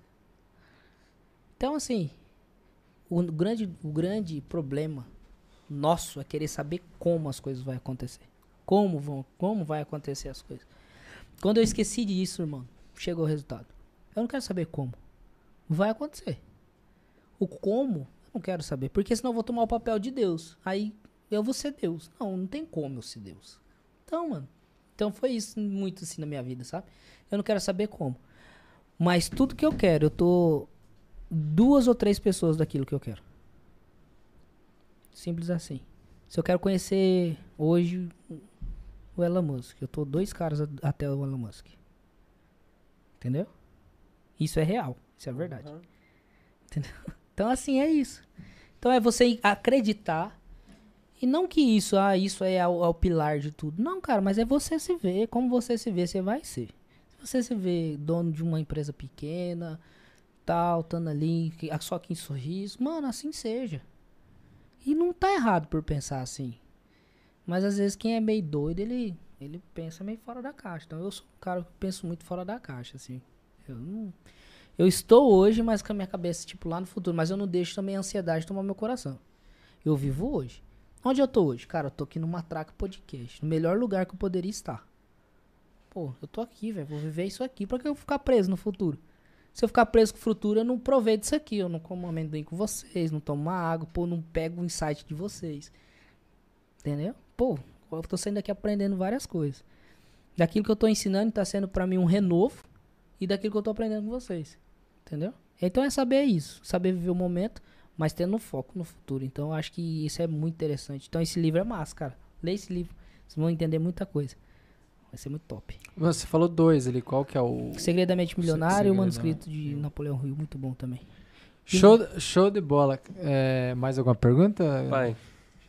Sem, sem- já. sem mais perguntas. Mas Ó, agora eu já sei, você pediu pra dar uma voltinha no carro, né? É, Eu já tenho uma coisa que eu, que eu vou pedir pra ele. ixi. Já aguardei já. Cara, é, é, deve ser uma coisa muito feia, ele não quer falar no microfone. Não, eu vou Ô. falar depois. É, Eu vou pedir. Eita, cara. cara, nós vamos ter É, que liberar o homem, né? Porque a, a mulher da mulher dele tá, tá esperando em casa. Minha filha, Nina, três, A- quatro meses, quase filha. quatro meses.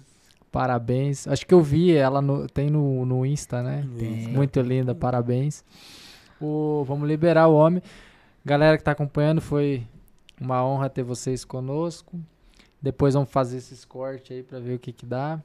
Vai ser o mais estourado aí. E, é, Tô certeza. E- Mas foi muito legal, cara. Muito aprendizado. A ideia do podcast é isso mesmo.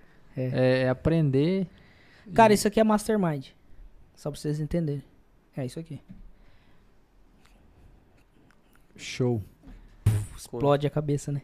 É isso aqui. Valeu, galera. Tamo junto. Certo, Davi?